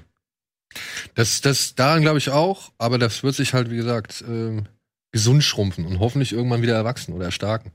Aber man kann ja, es gibt eine Umfrage, ich glaube, die haben unsere Kollegen von SL in Auftrag gegeben. Ähm, 67 Prozent der Deutschen haben angegeben, oder der Befragten haben angegeben, dass Kino auf jeden Fall eins, also ganz, das ist, glaube ich, das meiste, ähm, eine Freizeitaktivität ist, die ganz oben auf der Liste steht. Also ich glaube, 67 Prozent haben auf jeden Fall Kino schon gesagt, dass sie das am meisten vermissen, dass sie das am ehesten machen wollen. Und das macht schon so ein bisschen Hoffnung. Ja. In der Hoffnung, dass diese Umfrage auch ganz gut repräsentativ ist. Ja. So, wollen wir ein bisschen in die Vergangenheit? Hä? Heute vor zehn Jahren oder was? Heute nicht vor zehn Jahren. Nee, zehn Jahre sind es nicht ganz, aber ja.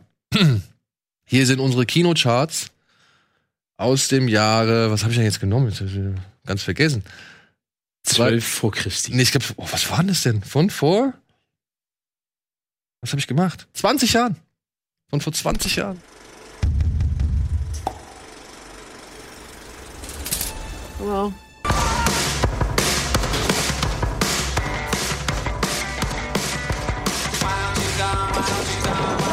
You were right about him. This is one exceedingly sweet man.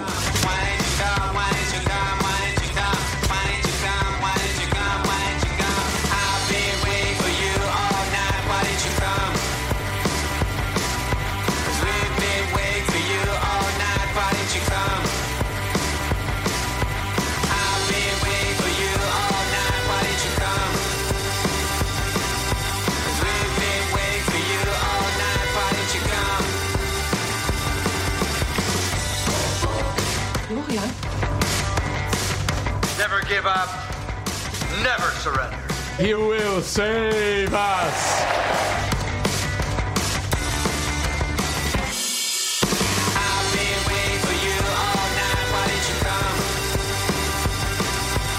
Have you vomited recently? A minute ago. I was just gonna brush my teeth.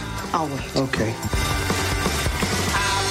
Jeder, der nicht tot ist oder einer anderen Ebene der Existenz angehört, sollte seine Ohren zuhalten. Und zwar ab jetzt.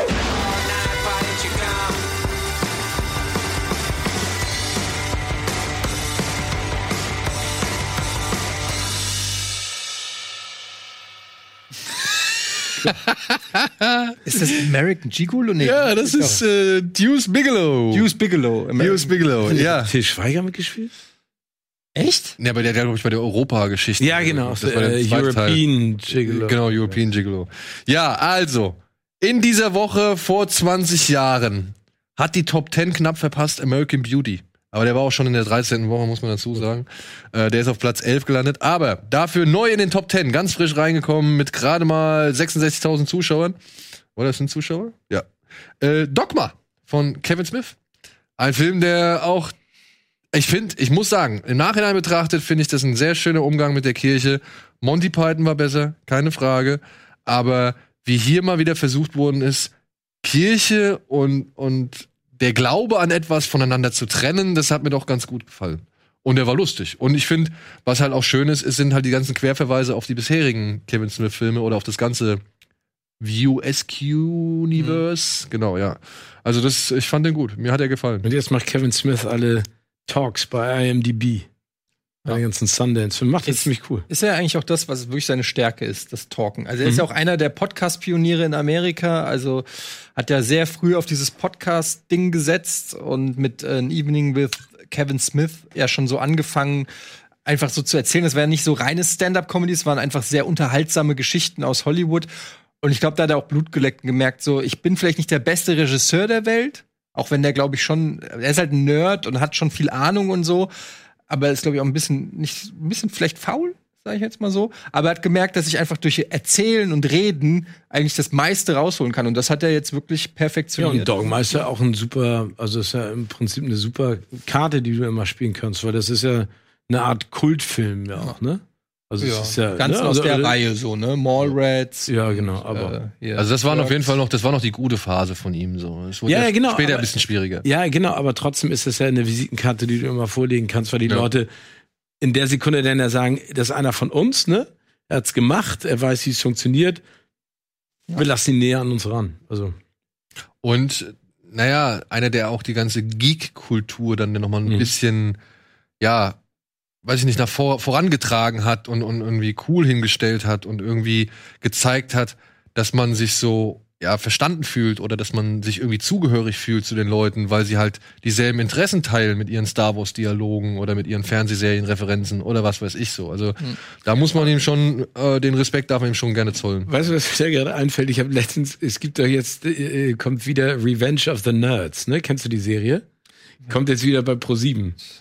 Wo sie so Nerds umstylen, die dann die Traumfrau treffen. Und dann haben sie die Beschreibung Aber von den heißt das Revenge of the Nerds?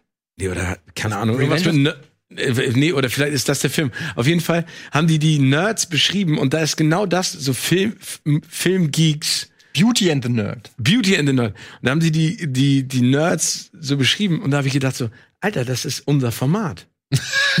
was? Nein, also wir müssen als Kandidaten damit rein, weil ich habe mich da in in jeder Beschreibung eines Nerds wiedergefunden. Ja, aber das haben wir ja auch schon äh, immer gesagt, dass dieser Begriff Nerd, der kommt natürlich, so früher waren das die so mit der zusammengekippten Ja, ja, aber Brille trotzdem, und ich, ich, aber heutzutage steht, ist ja Nerd, alles was Nerds cool finden, ist ja mittlerweile komplett Mainstream. So, ne? ja, ja, aber trotzdem, es war nur so, das kann mich jetzt, egal, komm, Dogma. Dogma. Zehn, no, neun. Auf Platz Ja, aber 10. ich bin auf jeden Fall, wenn du dich umstylen lassen willst, da, also äh, meine Stimme ob hättest. du von denen umgestylt werden würdest. Ich weiß ja nicht, was sie da entdecken. Ja, aber es hieß, wie, wie, warte mal, wie hieß denn das andere? Das Model und der Freak? Hieß es? Ja, genau. ja, das stimmt. ja guck. mit Monika Ivankan und ja, guck mal. ähm, hier, wie heißt sie? Ich habe doch mit ihr zusammengearbeitet bei Giga. Wie heißt sie denn noch mal? Ganz bekannt. Jana Ina. Jana Ina Zarella. Ja, Jana Ina Zarella und Monika Ivankan haben das moderiert. Das weiß ich noch. Ja. ja. Cool, cool. Dann machen wir weiter mit was Schönerem, nämlich mit Platz 9. Magnolia von Paul Thomas Anderson. Super. Geiler Film. Ja. Und, äh, und auch da sage Auch ich wenn man nicht so wieder, wirklich weiß, worum es geht. nee, aber auch da sage ich wieder, Tom Cruise, auch Als dieser Hammer. Motivational Speaker da. Respect abs- the cock. Ja, absolut. Und den Film habe ich, ich weiß gar nicht warum, warum ich da damals da reingegangen bin, keine Ahnung. Auf jeden Fall, ich fand ihn super. Ja. Ich, äh, ich erinnere mich auch, dass ich den super fand, aber so ähnlich wie fast alle P.T. Äh, Paul Thomas Anderson Filme nicht so richtig weiß, was ich da eigentlich gerade gesehen habe, aber irgendwie das Gefühl hatte, geil. Äh, Punch Drunk Love zum Beispiel. Ja, genau. Den ich auch mega finde ich auch cool. Aber kann, Adam frag, mich, Sandler. frag mich, warum, ich kann es dir nicht sagen. Also Und? Ich, wa warum, was, was da Sache ist. Und er ist ein geiler Regisseur. Also die, die Schauspieler dazu zu bringen, auch Adam Sandler in Punch Drunk Love, die, dass die sowas aus sich rausholen, das finde ich schon cool. Ich glaube, war das der erste Adam Sandler Film, wo er mal nicht der Blödelbade war? Ich glaube ja. Ja, mindestens. Ich glaube, also der erste, wo man das Ge Gefühl hatte, so, wow. Da hat ja keiner dran geglaubt, beziehungsweise das hat ja keiner für möglich gehalten und da waren auch alle skeptisch, ob das mit Punch Drunk Love wirklich funktioniert. Aber ich muss auch sagen, ich fand den echt cool. Mir hat diese, diese verschrobene Adam Sandler-Figur, die hat mir echt gut gefallen. Mir tat ja auch echt sehr leid, weil er ja ständig von diesen ganzen Schwestern da irgendwie malträtiert wird und immer nur versucht, alles gut zu machen und irgendwie alle zufriedenzustellen. Ah, fand schon ein guter Film. Aber Magnolia echt toll. Magnolia, ja, irgendwann regnet Frösche vom Himmel und äh, da war mir klar, okay, du musstest, darfst es gar nicht nach normalen Maßstäben hier bewerten. Ne? Also Aber das war ist, geil. Aber cool. Ja. Ey, und vor allem was für geile Leute, ne? Also egal, wo du anfängst, ne? Ob es jetzt ein Tom Cruise ist, ein Philip Seymour Hoffman, der den den äh, den Arzthelfer, den Pfleger von seinem Vater spielt irgendwie. Dann Jason Robards, glaube ich, ist das. Äh, John C. Riley Mhm. ist mit dabei. Ähm, wie heißt der Mann von der Dame aus Desperate Housewives? Äh, Felicity Huffman. Wie heißt der Mann von ihr? Äh, Der- William H. Macy. William H. Macy. Der, äh, der, dessen Schicksal mir noch fast immer am, am meisten ans Herz geht, wie er da in dieser Bar hockt und diesen jungen Mann mit der Zahnspange beobachtet und sich nichts sehnlicher wünscht, als auch so Brackets im Gesicht zu haben. Oh, das ist super. Echt gut. Ja, dann auf Platz 8. Rand the Man hieß er in Deutschland. Rent, das ist American Gigolo. Das ist es, äh, Deuce Wie heißt der Bigelow. Schauspieler? Ich vergesse Rob den. Scheider. Rob Scheider, ja. Rob Schneider, Schneider. Aber ist nicht, ist nicht Rob Schneider auch einer, der immer mitgezogen wird von Adam Sandler? genau. Ist sein, ich glaube, einer seiner besten. Äh, ja, genau. Genau, und der hat den in den ganzen Film irgendwie immer mitgenommen, hat immer kleine Gastauftritte ihm besorgt und so. Gibt es da nicht sogar eine Rob Scheider, Schneider ähm, Doku? Ich meine, es gibt ein Doku über ihn ähm, und, und seine beschissenen Filme. Ich meine, Er hat schon ein paar beschissene Filme gemacht, aber ich muss sagen, Deuce Bigelow, ich konnte mir noch angucken. Also das war jetzt nicht so schlimm. Nee, das kann ich mir nicht angucken. Nicht mal unter Alkoholeinfluss. Er hat einen guten Soundtrack. ein Film, den ich mir nicht angucken konnte, weil das war mir einfach auch echt, ich weiß nicht, da muss ich in der Phase gewesen sein, das war mir einfach zu blöd. Obwohl, das ist Quatsch, weil ich habe einen Film in dieser Top 10 tatsächlich mehrfach gesehen. Aber ein Film, der mich so gar nicht interessiert hat, äh, ist dann Platz 8, nee, Platz 7, Harte Jungs von Herrn äh, Rotemund, Marc Rotemund. Ach, ist das mit hier, nee, wer, ist, wer spielt denn da mit? Also Axel Stein spielt da mit und Ah, ja, ja. äh, der Tobias Schenke, ja, stimmt. der halt auch irgendwie sich, ich weiß nicht, der ist zwar älter geworden, aber irgendwie hat er sich dieses Antlitz bis heute bewahrt. Ich habe den zuletzt einfach, ich habe den noch schon ewig nicht mehr gesehen. Das letzte, was ich von ihm mitbekommen habe, war dieser Sky Sharks Trash-Film. Mhm. Und keine Ahnung. Aber hier harte Jungs, ich glaube, er redet mit seinem Penis, ne? Ja, genau. Aber was ist, aber was ist denn äh, mit dem, was macht er noch? Ich, du, keine Ahnung. Achso, okay. Das war so diese Phase, wo auch Mädchen Mädchen rauskam und diese deutschen so ein bisschen im American Pie stylisch äh, sein wollten, so ein bisschen Aber war der erfolgreich? Harte Jungs? Ja? Ja, der war in der dritten Woche, hatte schon zu dem Zeitpunkt über 1,3 Millionen Zuschauer ins Kino Wow. gelockt. Ja. Womit wir bei Platz 6 wären und bei einem Film, wegen dem ich gestern noch mal echt ein paar Tränen vergossen habe, denn ich habe mir gestern eine Dokumentation zu diesem Film angeguckt. Sie heißt Never Surrender und handelt ja von Galaxy Quest. Planlos durchs Weltall. Schöner Film. Ja, ich mag den. Finde ich auch.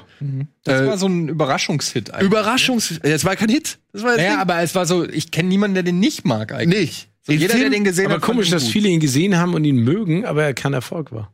Genau. Der ist irgendwie auch dann unter de, diese Dokumentation gibt's auf Netflix, äh, auf Netflix, auf Amazon, sollte mich mal so angucken, echt super. Was heißt echt super? Nein, es ist so eine typische, wir feiern jetzt mal so einen Film hoch mit den Talking Heads, aber sie haben halt wirklich viele Leute dazu geholt, der Regisseur, Produzent, Sigourney Weaver, Barry Sonnenfeld? Nee, wer war da Dean Regisseur? Parizeau, Oh, okay. ähm, Sigourney Weaver, Sam Rockwell, äh, hier der der Rockwell. Darsteller von Tony von von Monk, wie heißt der? Tony Äh, Tony Shalhoub. Ja, genau, der kommt auch kurz zu Wort.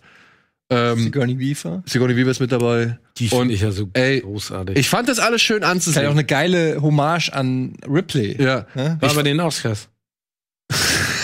Sigourney Hast du mit dir gesprochen? Ja, du hast mit dir gesprochen, stimmt, das haben wir gesehen. Ja, habe ich gesprochen. Und sag mal, ich meine, ich muss mal sagen, ne, ich, ich finde, das ist eine tolle Frau. Ich habe die jetzt in diesem, in diesem Interview habe ich die wieder gesehen und wie die über diesen Film erzählt und wie die über ihre Kollegen erzählt.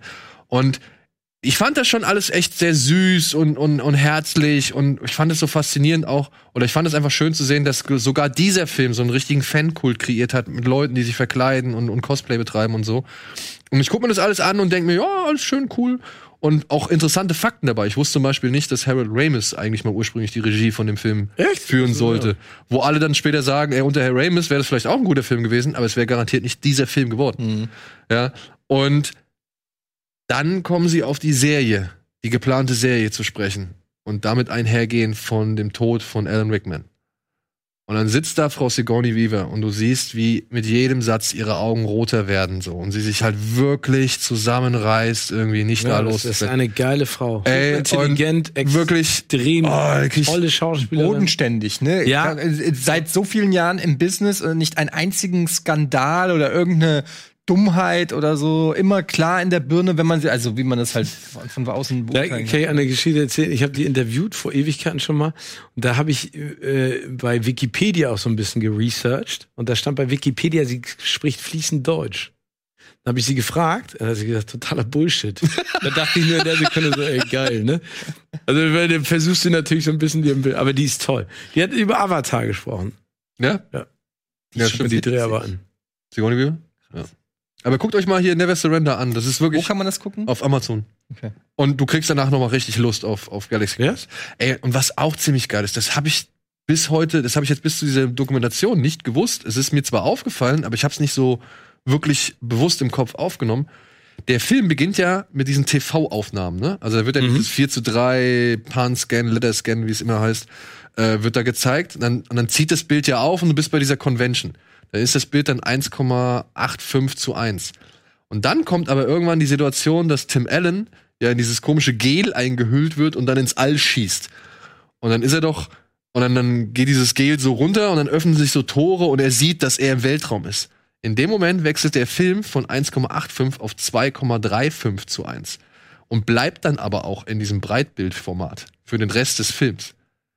Als Visualisierung, als Verständnis, dass sich jetzt gerade für Tim Allen ja, eine völlig neue Welt eröffnet hat Smart, und ne? viel breiter Geile- geworden ist. Idee, ja. Und das hat man im Kino nicht so realisiert. Ich habe das auch zu Hause damals nicht so wirklich realisiert, als ich den Film das erste Mal. Ich Aber hast du denn jetzt noch mal geguckt mit dem Wissen, dass das so Nee, jetzt noch nicht. Ich habe okay. erst nur diese Doku geguckt und äh, wollte mir jetzt aber auf, aufgrund der Doku den Film dann noch mal angucken und versuche jetzt mal das auf der Leinwand zu registrieren. So. Und ich muss sagen, Galaxy Quest, toller Film.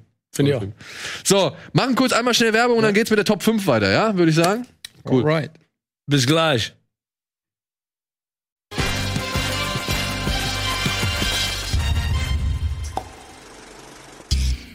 Hallo und herzlich willkommen zurück zur aktuellen Ausgabe Kino Plus. Wir sind gerade bei den Nostal Nostalgie-Charts.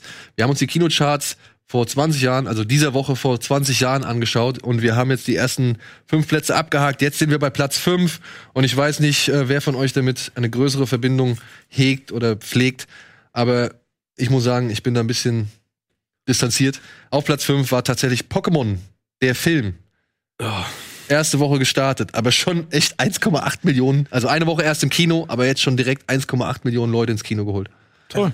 Ja, ich habe den nicht gesehen, aber also mein Sohn ist ja mega Pokémon-Fan jetzt, deshalb bin ich jetzt so ein bisschen drinne und habe das ja auch hier nochmal auf dem Sender so ein bisschen nachgeholt und so, aber ähm, ich habe noch nie einen Pokémon-Film gesehen. Ich habe jetzt Ich habe den ersten- Pokémon-Film gesehen. Den, also ich habe den ersten, Ja, den neuen. Ja, genau. den, den Dr. Pikachu. Dr. Pikachu.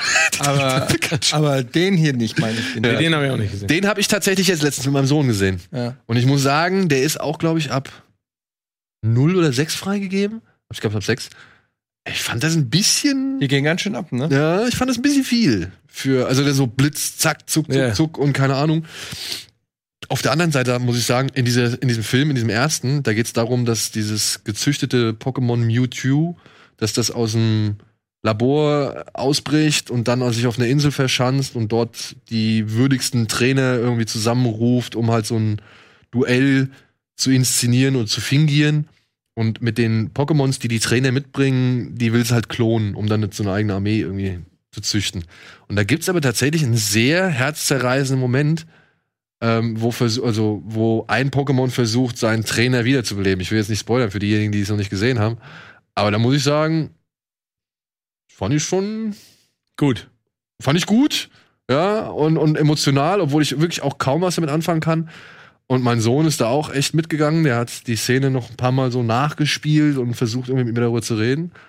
Und ja, aber ansonsten. ich meine, auch die Animation ist ja auch eine andere, glaube ich, ne? als, als die man von Disney-Filmen gewohnt ist. Vielleicht ist das da äh, dann auch vielleicht ein bisschen irritierend. So ein bisschen Anime-Style, ne? Ja. ja, gut, äh, die stehen halt auf die Monster, ne? Ja, ja. Die, finden die Monster halt einfach richtig cool. Meine Tochter fängt jetzt auch an, ne? Die, mein Sohn hat ihr all seine doppelten Karten gegeben. Und äh, jetzt sortiert sie die auch schon nach Farben und Kräften. Ich finde immer Also- wieder krass, wie, wie Kinder sich das alles auch merken können, weil es sind ja so Ja. viele hunderte von, von Pokémon mit Fähigkeiten und so Wahnsinn, weiter. ne? Und ich habe auch ähm, so ein relativ seltenes Buch habe ich auf Ebay ersteigert, diesen Pokédex. Äh, so ein Buch äh, ersteigert, wo dann irgendwie von einem so einem Spiel sind da irgendwie 500 Pokémon drinne und so. Und hab dem das geschenkt. Und der hat das wirklich aufgesogen. Und jetzt, wenn der irgendwo ein Pokémon sieht, dann so, ja, das ist hier Mewtwo, der hat äh, die Attacke und ist äh, Wie schwach viel, gegen wie, viel, wie viel gibt's denn überhaupt davon? Insgesamt? Ja.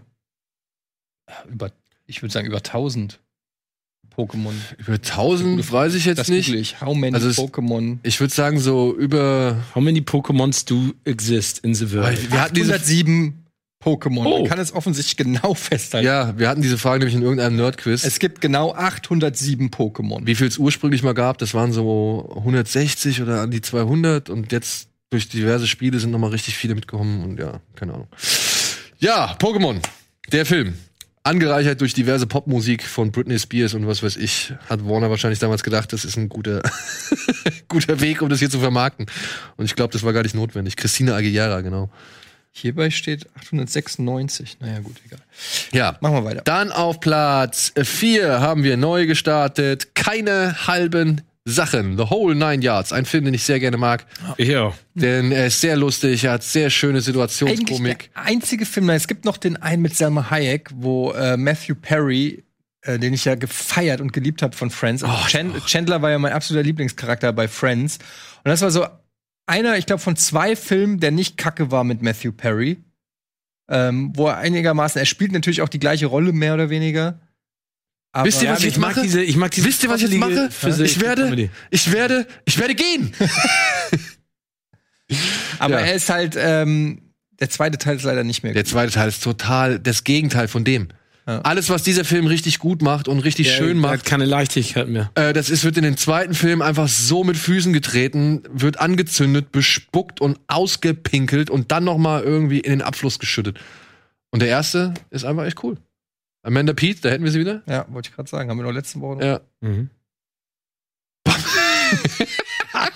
Das ist so eine Gabe, der- wie er das macht. Ne? Also Ja. du siehst es kommen und weißt ja, was passiert, aber du findest es trotzdem lustig. Er hat, er hat was Lust, also Ja. so ein Slapstick Ja. schon in sich drin. Aber das war dann auch die Rolle, ne? Die hat halt wirklich zu ihm gepasst. Ja. Ich weiß nicht, was er noch großartig. Ich habe ihn auch gar nicht mehr so großartig verfolgt. Von da war es Optimum erreicht, Ja. was er machen kann und dementsprechend keine halben Sachen. Es geht darum, dass ein Auftragskiller neben einen nervösen. Zahnarzt äh, zieht und der dadurch halt sehr, sehr, sehr nervös wird und äh, noch die Mafia und so weiter mit ins Spiel bringt. Auf Platz drei. Tatsächlich ein Film, den ich mag, weil ich fand ihn damals inszenatorisch echt hervorstechend. Erkan und Stefan. Ernsthaft? Ja. Also wenn du den mal anguckst, aber die kommen doch jetzt wieder. Die wollten doch jetzt gerade wieder. echt. Ja. Ich, Alexandra Neldel. ich kenne die beide nicht, ne? Also nicht, äh, Ist- keine Ahnung, aber ich fand die nie lustig. Ich sag's ganz ehrlich. Ey, nee, nee, nee, nee. Nie mein Humor. Mir geht's auch nicht so um den Humor da. Ja? Mir geht's aber um, den, um die restliche Inszenierung. Weil der Film wurde von Michael Bulli Herbig inszeniert. Das war sein erster Regiedebüt, wenn ich das richtig in Erinnerung habe. Und da siehst du Sachen drin, die hast du in diesen deutschen, ja, weiß ich nicht, Prollkomödien, sage ich jetzt mal, äh, bis dahin einfach nicht gehabt. Also der Film, wirkte der Film einfach deutlich wertiger als ein Ballermann 6 oder Aber da man sechs lasse ich nichts kommen. Das- aber war der inszenatorisch hervorstechend? Gibt es irgendeine Szene, wo du sagst, Alter, ja, das war eine Kamerafahrt fürs, zum Niederknien. Ich kann das ja nicht, ich habe den ja nicht gesehen, aber ich fand halt immer Erkan und Stefan waren Karikaturen von etwas, was es gar nicht gab. weißt du, was ich meine? Die sollten, ich weiß nicht, sind war, sehr, sehr nette Jungs. Ja, das mag ja sein, aber ich, äh, ich kann nur nur beurteilen, was, was so ihr Werk sozusagen ist. Und da muss ich immer sagen, das war so weder Rapper oder Hip-Hopper habe ich da so wirklich wiedererkannt, noch Assi irgendwie, so, das war so eine Form und dann dieser leicht bayerische, sind es Bayern oder so, so ein bisschen Ja. bayerischer Akzent und so, der hat mich komplett rausgerissen. Da konnte ich mit hier Mundstuhl und Dragan und all da konnte ich ja schon ein bisschen mehr Ja, anfangen. gut, fand die ich waren aber, ja näher an unserer Realität. ja, aber das fand ich auch schon, aber das war auch irgendwie nicht so. Also nicht an so Aber wie viel, äh, wie, wie viel. Erkan und Stefan ähm, war Neueinstieg, aber hatte schon in der ersten Woche über 290.000 Zuschauer. Wow, cool. Ja. Heute können die das doch gar nicht mehr rausbringen. Das würde, heute würdest du einen Shitstorm kriegen, dass das rassistisch ist. 100 Vermu Pro. vermutlich, ja. Oder du müsstest halt so krass und drüber sein, dass du sagst, dass du dich von jedem Vorwurf freisprechen kannst. Aber Ja, also ehrlich gesagt, ich kann mir nicht vorstellen, dass zwei Deutsche irgendwie dann das, nee, glaube Ja. ich nicht mehr dran. So, machen wir schnell weiter mit einem Film, den ich auch nie komplett gesehen habe. Ich kenne ihn immer nur aus Auszügen. Also ich habe mal einen Anfang gesehen, mal mittendrin, mal das Ende. Stuart Little, Ah, den habe ich gesehen. frisch gestartet, aber auch direkt mit 420.000 Aber ich dachte, ach hier, guck mal. So Little habe ich gesehen. Ist da nicht John Goodman auch dabei? Nee, das war, glaube ich, Mäusejagd, was du meinst. Ja, ach so, okay. Von Gore Verbinski. Ja. Ja, hier geht's darum, dass Stuart, Wie heißt äh, sie nochmal? Gina Davis? Gina Davis. dass die in das, äh, dass er hier in Ja, die Familie Hugh mit Laurie. aufgenommen wird. Genau. Hugh Laurie, oder wie heißt der nochmal? Und die Katze, Und wie der auch der kleine- Sohn. Ist der Kleine nicht hier, äh, ist der nicht aus, äh, dem, äh, hier René Zellweger, Tom Cruise, ähm, Show Me the Money? Jerry Maguire. Jerry Maguire. Jerry Maguire? Aber ich muss sagen, die Effekte dafür, dass es vor 20 Jahren ist, gar nicht so schlecht. Ja. Oder? Also effekttechnisch scheint er noch auf der Höhe. Ist das zu der? Tür? Ich müsste ihn noch mal sehen, um das. zu Warte, ich, ich guck, ich guck gerade die Dings an. Ähm, Stuart Little, Jerry Maguire war sein Regie, äh, äh, Spielfilmdebüt. Genau. Danach kam der. Das gleiche, was Paddington ist, oder? Sowas in der Art. mit Genau. Obwohl Paddington finde ich so Ich großartig. finde Paddington super. Paddington Ja, ist, ist so super. Ja, Stuart Little, wie gesagt, habe ich nie. Aber ich fand den auch süß. Und ich Aber meine, 20 Jahre alt. ja, jetzt, so cool. jetzt auf Platz 1 wieder ein Film, da warst du, glaube ich, letztes Mal mit dabei, wieder von Steven Soderbergh, der Film, für den Julia Roberts ihren Oscar bekommen Aaron hat. Brockovich. Aaron äh, Brockovich, eine wahre Geschichte. So der deutsche Untertitel, war in der zweiten Woche im Kino und hatte zu diesem Zeitpunkt 1,7 Millionen Zuschauer ins Kino gelockt. Und ist ein super Film. Ja. Sowohl vom Humor, denn das Zusammenspiel zwischen ihr und hier Albert Finney ist einfach großartig, wenn die beiden sich immer anfrotzeln. Und aber auch die Geschichte ist cool. Mhm. Und hat sie nicht einen Oscar gekriegt dafür? Ja, ja. Ne? Ja. Habt ihr das gerade gesagt? Ja. Okay. Aaron Eckhart noch mit dabei in der Nebenrolle. Und ja, wer den Film noch nie gesehen hat, guckt ihn euch bitte an. Es ist wirklich eine wahre Geschichte. Es ist wirklich ein sehr unterhaltsamer Film, aber auch ein sehr bitterer Film. Und achtet darauf, es gibt eine Diner-Szene, da wird Julia Roberts und ihr Chef werden von der echten Aaron Brockovich bedient. Stimmt. Ja. Stimmt, das erinnere ich noch. Ich glaube, das waren meine ersten Oscars. Also? 2000? 99. Weiß ich nicht mehr. Aber bei Deuce Bigelow, ne? Ihr habt ja vorhin den Zusammenschnitt gesehen. Schon krass, oder? Da war ja auch schon so eine Matrix-Hommage drin. Mhm. Matrix war ein Jahr vorher? 98? 98? Zwei- 99? Ne, 99 meine ich. 99. 99, ja. Schon krass, oder? Also ich meine, äh, wie schnell dann Scree äh, hier Scary Movie hat's ja auch gemacht. Und, und Deuce Bigelow, zack, zack, hier die nach hinten Beugerei. Also da war wohl jemand schon, der war, der Film hat schon noch einen guten Eindruck hinterlassen. So, jetzt machen wir die Streaming-Tipps für diese Woche, die wir noch haben. Ja? Cool.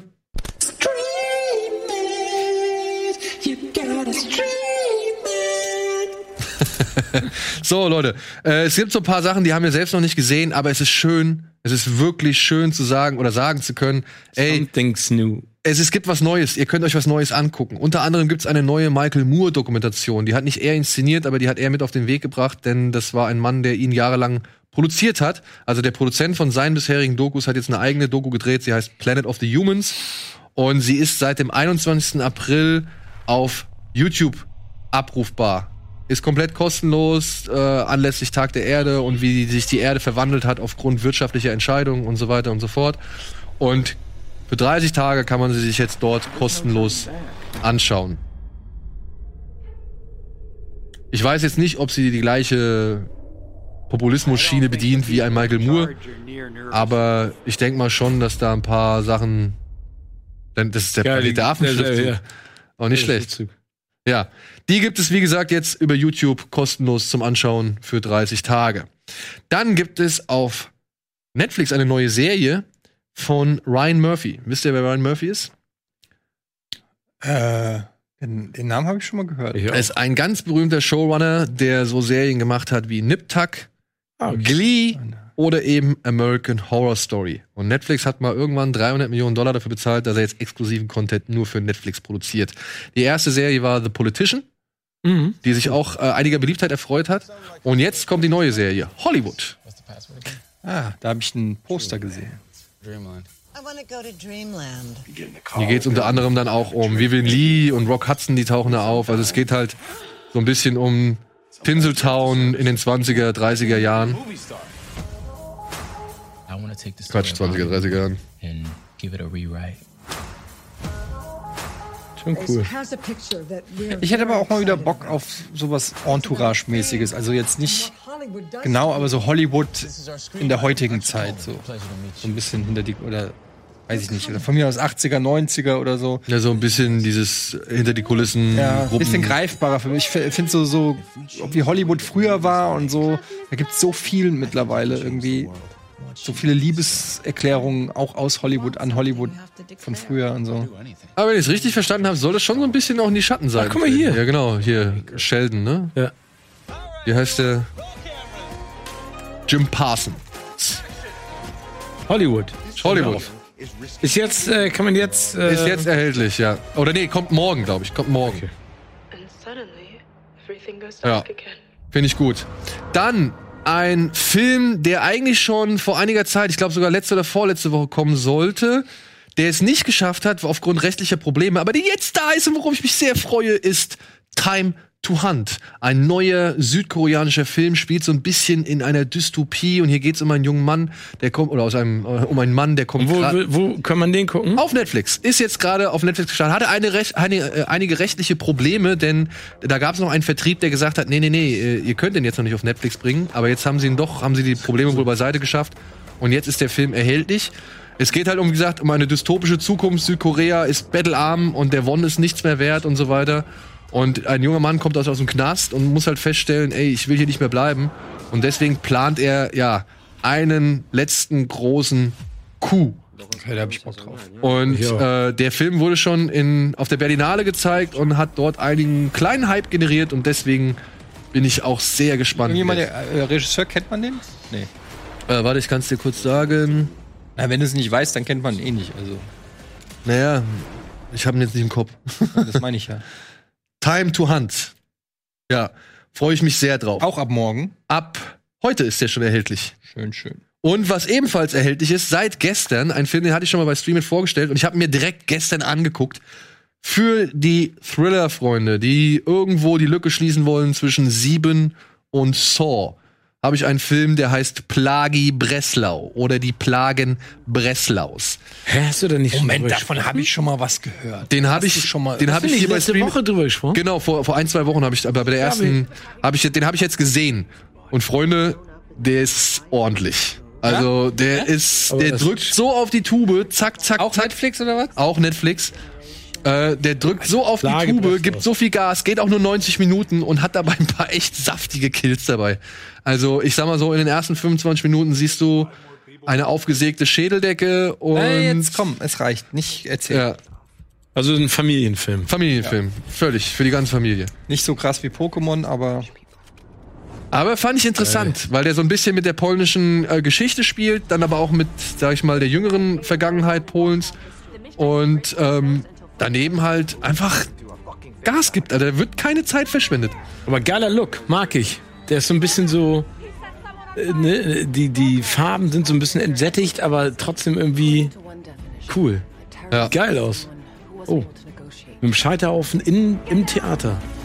Okay, ich will nicht mehr wissen. Ja, ich will macht weg. gucken. Genau. Guckt Okay. euch an. Wie gesagt, ist ein kurzes, äh, kurzes, dunkles Häppchen für zwischendurch, wenn man mal Bock hat auf so ein bisschen Thriller. So, und dann ab dem, wie ist es, 25. Ne? Ich glaube, ab dem 25. ist es soweit.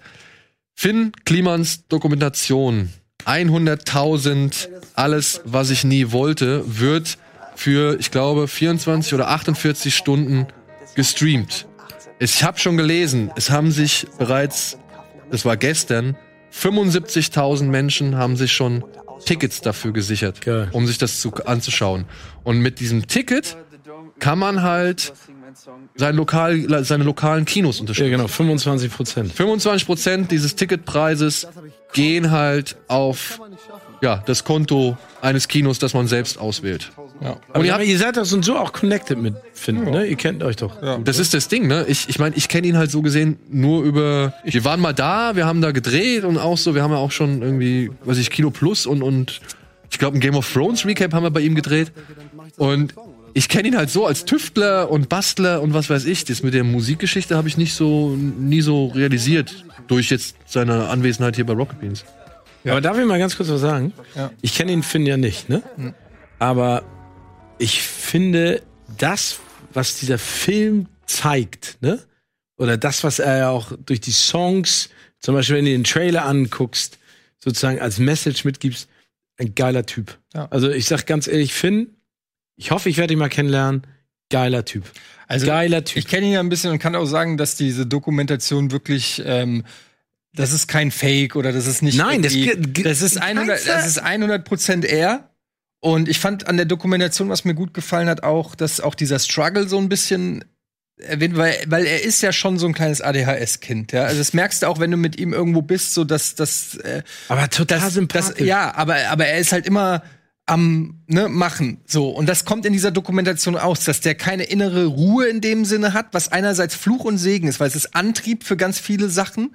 Und deshalb macht er ja auch so viele Sachen. Das sagt ja auch der äh, eine ähm, Produzent von ihm und sagt so, für, für die meisten wäre dieses Album sozusagen das Main Project gewesen. So, ich mache so dieses Album raus. Für ihn ist es eins von fünf oder sechs Projekten, die er macht. Ja, aber ich finde diese Einstellung so geil, ne? Auch, auch in den Liedtexten, ne? Wenn er zum Beispiel sagt, ne, äh, äh, dass man Mut braucht, dass mit dem seinen Faden, dass es, dass das Leben eigentlich zu kurz ist, um nicht Dinge zu versuchen.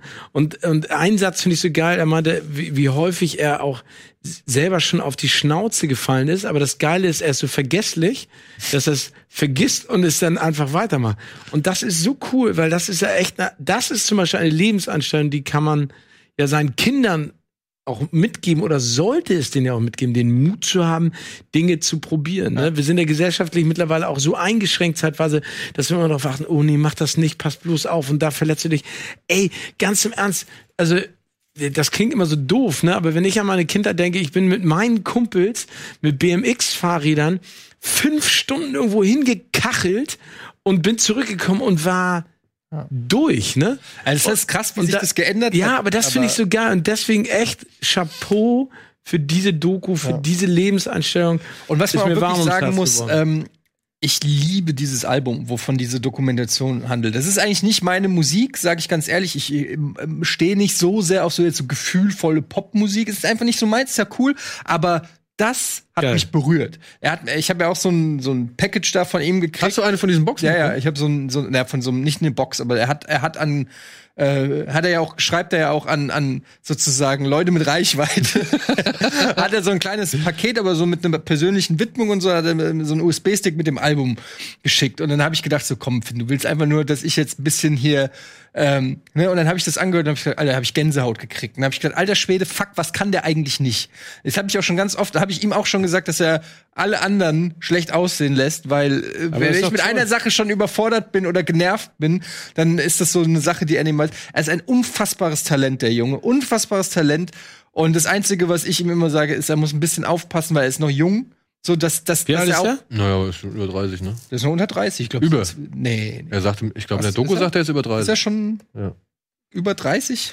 Ja. Auf jeden Fall räumt diese Doku mit ähm, einem, also schafft es mir, eine Illusion zu rauben, weil ich immer denke, ey, der Typ macht 80er Jahrgang, 10 Jahre, ja gut, er ist so 31. Ja. Also ist trotzdem jung. In meinen Augen ist es noch sehr jung, wenn du überlegst. Und, äh, dafür, dass er jetzt so ein eigenes Business und das ist halt schon, äh, schon krass. Und äh, das, also, er muss es auch genießen können. So, weil was ist, was ist es wert, wenn du tausend Sachen machst, aber nie, sagt ja seine Freundin, sagt das ja dann auch in dem, in dem. Wir haben nie äh, Zeit für Urlaub und Dass es Zeit. eigentlich auch mal schön ist, dass man mal was, dass man, wenn man auch mal dann mal Zeit hat, das, was man auch erreicht hat oder was man gemacht hat, auch irgendwie einsinken lässt. So. Übrigens auch super stylisch die Dokumentation. ne? Ja, Da aber sind ich finde sie einfach nur. geile Ideen dabei und also visuell ich, hab- ich habe und so. Gänsehaut gekriegt. Ja. Aber ich habe Gänsehaut gekriegt, weil, weil dieses Gefühl, diese Lust, das ist so eine, so eine, so eine pure Lust. Egal, ob das ADHS ist oder was auch immer. Aber das ist ja auch zum Beispiel, was du gerade gesagt hast, meine Großmutter hat immer zu mir gesagt, du musst auch mal reflektieren. Ja. Auch das ist ein, äh, sag ich mal, ein, ein, ein Gewicht unserer Gesellschaft. Immer höher, immer schneller, immer weiter, anstatt mal sich hinzusetzen und zurückzugucken. Weißt du, und einfach mal zu überlegen, was hast du schon gesehen, was hast du gemacht? Weil dadurch, da, dadurch kriegst du auch, dadurch kriegst du eine innere Ruhe. Und Aber ist das nicht krass. in unserer deutschen Natur so tief verankert? Ich meine, was Goethe schon mit Faust geschildert hat. Oder? Ja. Immer weiter und soll Aber- ich einmal verweilen. Aber das ist das Schöne auch bei Fink und da kann ich mich sehr mit identifizieren, weil das so ein bisschen auch Rockets Bean Spirit ist. Deshalb haben wir auch früh zu, zusammengefunden. So Man sieht dieses- übrigens das Bällebad in der. äh, von NDR. Aber das, die, dieser Spirit zu sagen, so, das ist vielleicht nicht immer die wirtschaftlich schlauste Entscheidung und es gibt 10.000 Leute, die würden es so und so und so machen. Aber so diese Leidenschaft zu sagen, wir machen es aber so, weil wir da Bock drauf haben und dann gucken wir mal, wie weit wir kommen. So diesen Spirit, den er sich auch bewahrt hat, ähm, der ihn dann ja fast schon, das kommt in dieser Dokumentation, wo wenn sie dann plötzlich, äh, die ganze Familie muss die die CDs einpacken oder die Tütchen packen oder weiß ich Die nicht. Kreide. Was, weil sie nicht damit gerechnet haben oder sie brauchen einen Lagerplatz für 70.000 Boxen und so Geschichten. Das finde ich sind halt so die Stories, die die ich geil finde und dann Also angucken. Erfolg. Ja, wirklich, tolle also- Tickets kaufen. Tickets kaufen, eure Kinos unterstützen und dabei eine Doku, eine lockerflockige Doku gucken. Ich find's Die schön, dass inspiriert. Ja, ja, die inspiriert und vor allem die mit dem Mythos, die für mich einen Mythos enträumt hat äh, oder ausgeräumt hat. Äh, er schläft. Ich hab, man sieht ihn im Bett liegen, wie er aufwacht oder wie er irgendwie gerade geschlafen hat. Also auch dieser Mensch muss irgendwo mal Schlaf tanken. Irgendwo im- Wo ich mir gedacht habe, der schläft nie, aber äh, er schläft. Er schläft. Und ich mag, ich mag tatsächlich zu Hause. Also muss ich auch sagen, zu Hause finde ich einen ganz großen Song. Äh, bei dem kriege ich auch Gänsehaut. Finde ich toll. So, und dann haben wir noch einen Streaming-Tipp. Äh, zu dem kann der Eddie sogar noch ein bisschen mehr präsentieren. Ah. Ach, Denn- ja, Extraction. Morgen startet, oder? Heute, ist heute der 24. oder morgen? Morgen. Morgen. Morgen startet auf Netflix, tatsächlich ist es wieder Netflix, Extraction, ein neuer Actionfilm mit Chris Hemsworth, Von den Russos. geschrieben von den Russos. Ich glaube nur von Joe. Joe Russo. Geschrieben von Joe Russo. Ja? Ähm, Ja. ja. Also ich muss sagen, das ist ein ganz schönes Actionbrett. Ich Hast du ihn gesehen? Ja, ich habe den gesehen. Ähm, Ja. Und das ist äh, eine Mischung, sag ich mal, aus John Wick und The Raid. Und Mann unter Feuer. Ja, also es ist, Oh. ist Aber storytechnisch. genau mein Ding. Ja, also storytechnisch, sag ich mal, kann man mal ein Auge zudrücken, darum geht's in dem Film nicht, aber die Action ist wirklich ist amtlich. spektakulär. Wirklich spektakulär, wo, also ich würde so gern ein Making-of sehen, weil ich mich bei vielen Dingen frage, wie haben sie es gemacht? Da gibt's eine Plansequenz, die ist bestimmt zehn Minuten lang. Zwölf, ich habe sie gestoppt. Ja, okay. Äh, mit Autoverfolgungsjagd und die Kamera ist im Auto, geht aus dem Auto raus, geht ums Auto rum, dann wieder rein und es geht weiter und von oben und von der Seite und du denkst dir nur so, Alter, wie haben die das choreografiert? Aber dann endlich, also mal ein, ein Film, weil bisher waren die ja eher dürftig, diese Vorzeigefilme von Netflix. Ja, also, na, also neben Triple Frontier, muss ich sagen, ist das Okay. von diesen Männern, da hier, da ist das, da ist ein Ausschnitt aus dieser Sequenz. Das ist schon echt geil gemacht, ey. Also wirklich. Ich mag aber Chris Hemsworth auch. der ist auch gut in dem Film. Also gut, äh, Seine Charakterisierung ist halt so ein bisschen mäh, ne? Also ich, als er da diese Klippe runterspringt direkt zu Beginn, habe ich schon gedacht, oh, oh, oh, oh. ja, okay, aber er ist halt einfach da der Actionheld und ich muss ganz ehrlich sagen, ich habe da das basiert sogar glaube ich auf einem Comic, wenn ich äh, wenn ich das recht verstanden habe. Und ähm, ich habe auf jeden Fall Bock, von dem Actionheld noch mehr zu, so Jack Reacher-mäßig, so mehr zu sehen. Ja, also ich es- könnte mir das auch in einem anderen Setting noch sehr gut vorstellen. Es deutet darauf hin, dass es vielleicht dann auch eine Fortsetzung wird. Das heißt ja jetzt, äh, der heißt im Original eigentlich nur Extraction. Hier in Deutschland erscheint er unter Tyler Rake Extraction, weil Tyler Rake ist der Name von Chris Hemsworths Figur. Und mit ein bisschen Glück kriegen wir vielleicht eine Fortsetzung oder vielleicht einen anderen Film daraus. Aber Ja, Ich meine, hier die Ey. Mark Wahlberg haben sie ja auch auf Fortsetzung ausgelegt. Genau. Ne? Also, Ein Spencer oder? Ja, diesen Spencer. Und ich meine, Chris Hemsworth geht hier in diesem Film hin, nimmt einen Typ und schleudert den halt irgendwie durch die Gegend und bricht mit dem Typ, der durch die Gegend schleudert, mit den Beinen das Genick eines anderen. Also der schleudert die Beine eines ein, äh, mit einem Typ so, so heftig gegen einen anderen Typ, dass dessen Genick nach hinten weg Es durchbricht. gibt aber auch eine Szene, hab ich echt, also da will ich jetzt nicht drauf eingehen, aber da habe ich echt gesagt, alter Schwede, die war auch, da fängst du schon an, den Bösewicht auch ein bisschen zu hassen. ja, oh ja, ja, ja, ja, ja. Aber, äh, aber cool, da freu, ich habe mich ehrlich gesagt die ganze Zeit schon drauf gefreut. Auf dem Kiez hängt ja auch ein Riesenplakat. Ja? Riesenplakat. Muss man halt nur sich darauf gefasst machen, ähm, es ist schon einiges an indischen Gesprächen vorhanden. Also äh, es gibt schon sehr viele indische Dialoge. Ich weiß jetzt nicht, wie das auf Deutsch gelöst ist. Ich habe den nur im Original gesehen. Ich weiß nicht, wie hast du? Hast du den auf Deutsch? Ne, original mit Untertiteln. Ja, genau. Ähm, Die äh, thailändische Untertitel im Deutschen. genau, thailändische Untertitel im Deutschen, damit man sich ja noch richtig nicht verstanden fühlt. Also wer auf so ein richtiges schönes Actionbrett Bock hat, dann kann ich den Habe ich empfehlen. total Bock. Aber freue ich mich. Jetzt, du, jetzt erzähl doch mal kurz du, du machst ja auch noch was dazu, oder? Du hast jetzt. Ja, Netflix hat uns äh, gefragt, ob wir Bock haben, dazu sozusagen einen Audioflick zu machen. Und äh, Simon, Nils und ich haben den Film quasi äh, zusammen geguckt, haben dafür eine Preview gekriegt äh, und eine Tonspur. Also sozusagen, man, äh, net- die, das wird, glaube ich, noch mit verschiedenen anderen gemacht. Ich weiß nicht, wer das noch alles gemacht hat. Dann wird es auf YouTube eine Playlist geben von verschiedenen Leuten, die das geguckt haben. Und dann kann man das parallel halt laufen lassen, so wie, bei, wie wir es ja auch zu Oceans 11 oder so gemacht haben. Und dann kann man halt die Kommentare dazu gucken. Cool. Was man bei dem Film ganz gut machen kann, weil der jetzt rein storytechnisch, dialogtechnisch verpasst man nicht zu viel. Es ähm, geht da um einen. Söldner, der soll den, den Genau, das hab ich auch schon Sohn eines Drogenlords aus der Geiselhaft befreien und kämpft sich dann mit dem halt da durch die Stadt. Fertig. Und, ja. Also that's it. aber ich, ey, ich habe tatsächlich Ich guck mir den auf also, jeden ich hab Fall. Bock gehabt, den nochmal zu gucken. Ich, aber den, guck mal, das ist zum Beispiel ein Film, den würde ich auch gerne auf einer großen Leinwand ja, sehen. Ja. den hätte ich auch gerne im Kino gesehen eigentlich. Ja. Der würde auch, glaube ich, gut rüberkommen. Also, wie gesagt, diese Plansequenz da drin ist schon echt gut. Die Russos sind und Dings spielt ja auch mit hier aus Stranger Things. Wie heißt er? Ähm, Ach ja, genau. Ähm, unser David Harbour. Ja, David Hellboy. Harbour, genau. ja, Ja. David Harbour, genau. So, jetzt schnell in die Werbung und wir machen gleich mit der Hausaufgabe weiter.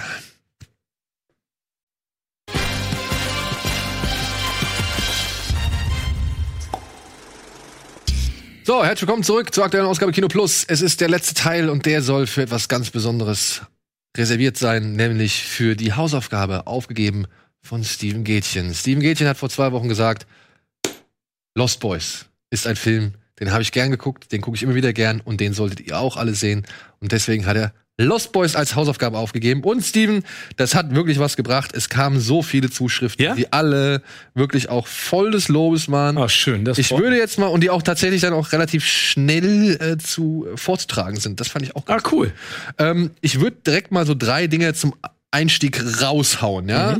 Guwu hat geschrieben, ich muss zugeben, ich kannte The Lost Boys vor der Hausaufgabe gar nicht. Bin aber, nachdem ich den Film gesehen habe, sehr froh darüber. Der Anfang war meiner Meinung nach etwas behäbig, aber umso länger der Film lief, umso mehr gefiel er mir, weil er ein tolles 80er-Feeling hat und an Goonies oder Stand By Me erinnert. Besonders die kleine Gruppe der drei Jungs hat Spaß gemacht. Sicherlich ist der Film auch etwas klischeevoll, aber das kann man auch mal ignorieren. Insgesamt, insgesamt ein sehr unterhaltsamer 80er Jahre Coming-of-Age-Vampirfilm. Oh, schön.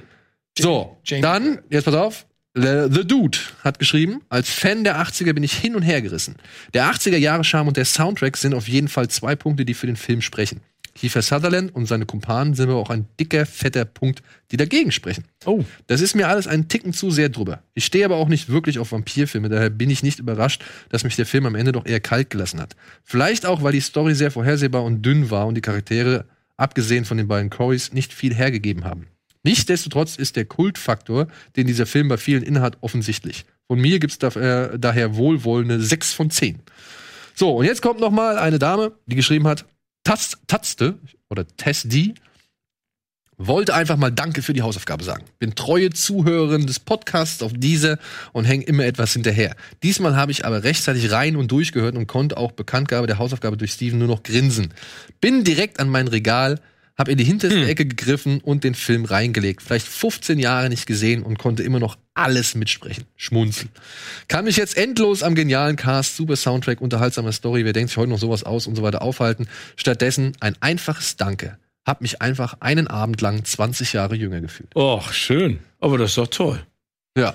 Ich habe den tatsächlich auch auf DVD und ich habe die DVD nicht gefunden. Ich habe die nicht gefunden. Ich habe wirklich, glaube ich, 20 Minuten lang Ist die hier dann vielleicht? Ja, das ist schön. Weil ich die halt auch meine DVDs nicht sortiert habe und dann einfach irgendwann habe ich es aufgegeben und gedacht, vielleicht habe ich den auch verliehen oder ich weiß es nicht was. Und dann habe ich ihn auf äh, Amazon geguckt, da gab es ihn leider nur auf Deutsch. Ich wollte nämlich eigentlich mal auf Englisch gucken. Und die deutsche Synchro ist halt typisch 80s, sag ich mal, aber ist schon ein bisschen drüber. Also der wirkt auf Englisch auf jeden Fall ein bisschen ernster. Auf Deutsch wirkt er ein bisschen slapstickier, würde ich es mal so nennen. Aber ich liebe diesen Film und mir ist nochmal aufgefallen, wie krass Stranger Things im Prinzip von drei Filmen klaut. Nämlich von Lost Boys, von Goonies und von The Burbs.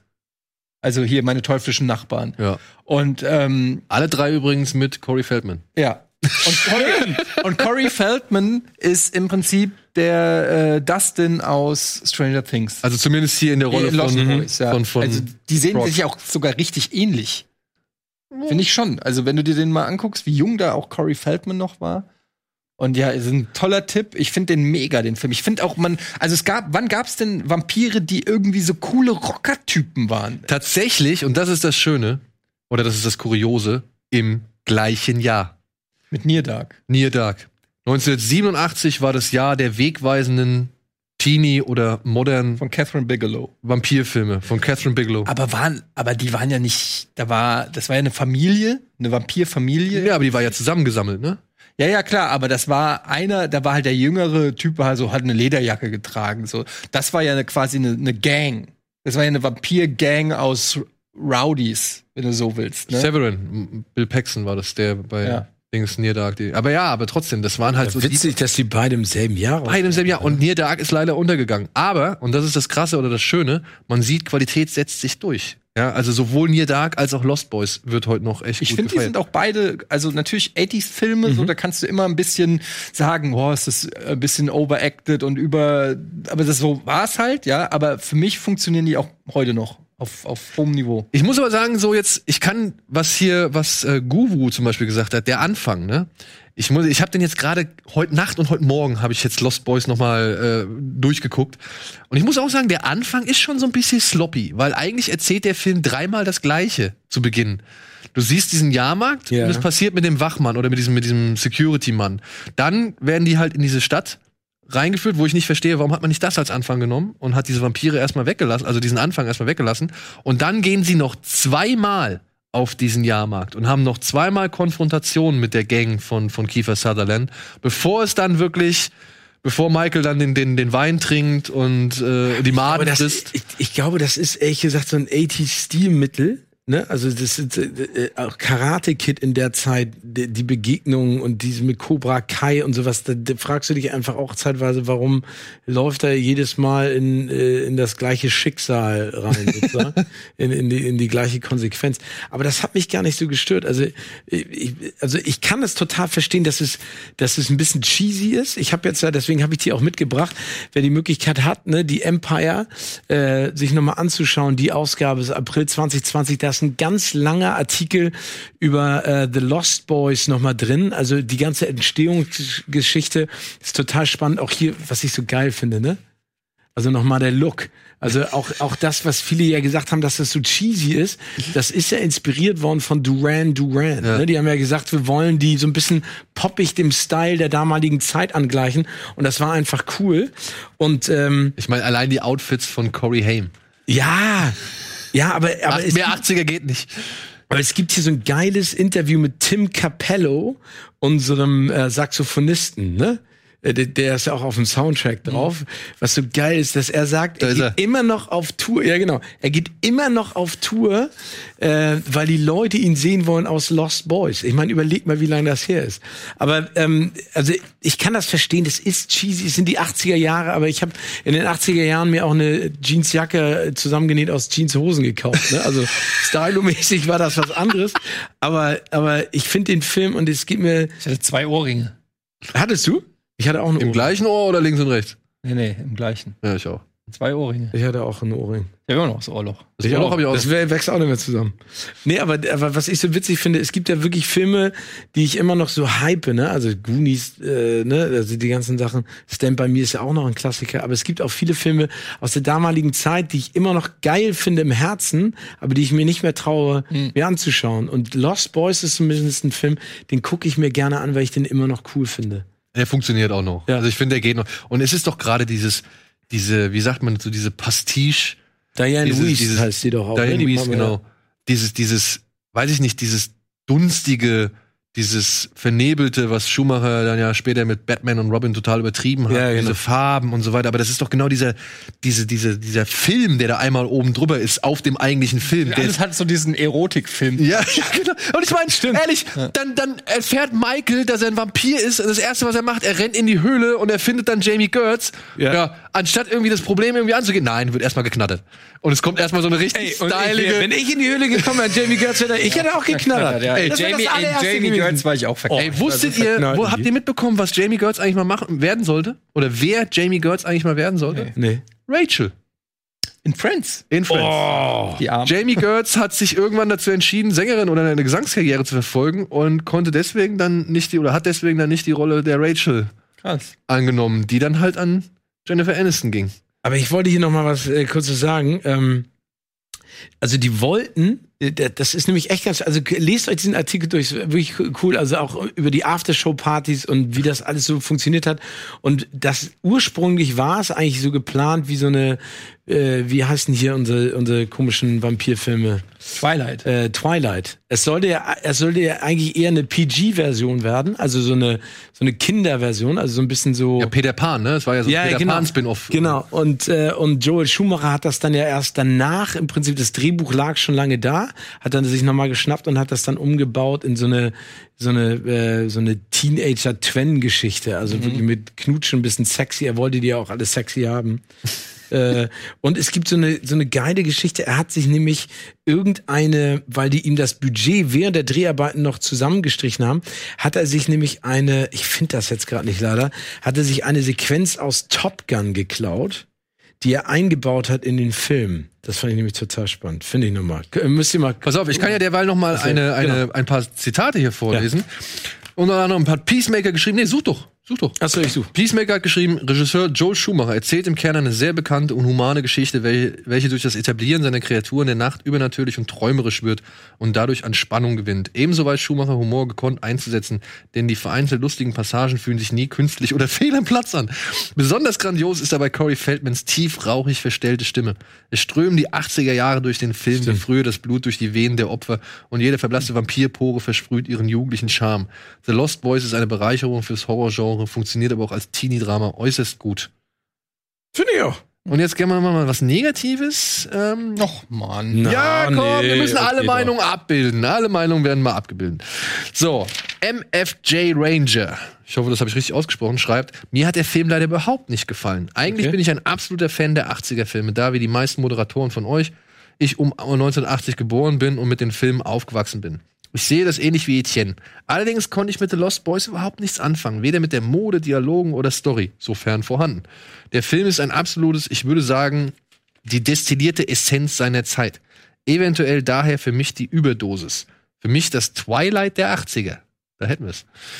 Aber ich muss Twilight vielleicht zugestehen, nicht so schlecht zu altern. Aber das wird die Zeit zeigen. Beste Grüße, bleibt gesund und macht weiter so. Euer Markus. Hier, achso, guck mal, hier zum Beispiel, das finde ich ganz spannend.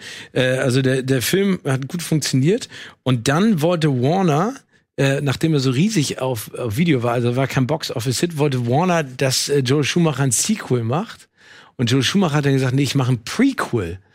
Und zwar wollte er die Geschichte erzählen von Kiefer Sutherland äh, und seiner Vampirgang um die Jahrtausend, äh, um die Jahrhundertwende. Also äh, Anfang des 20. Jahrhunderts. Äh, das hat dann Warner aber irgendwie abgesagt. gibt's nicht sogar ein Sequel? Es gibt zwei.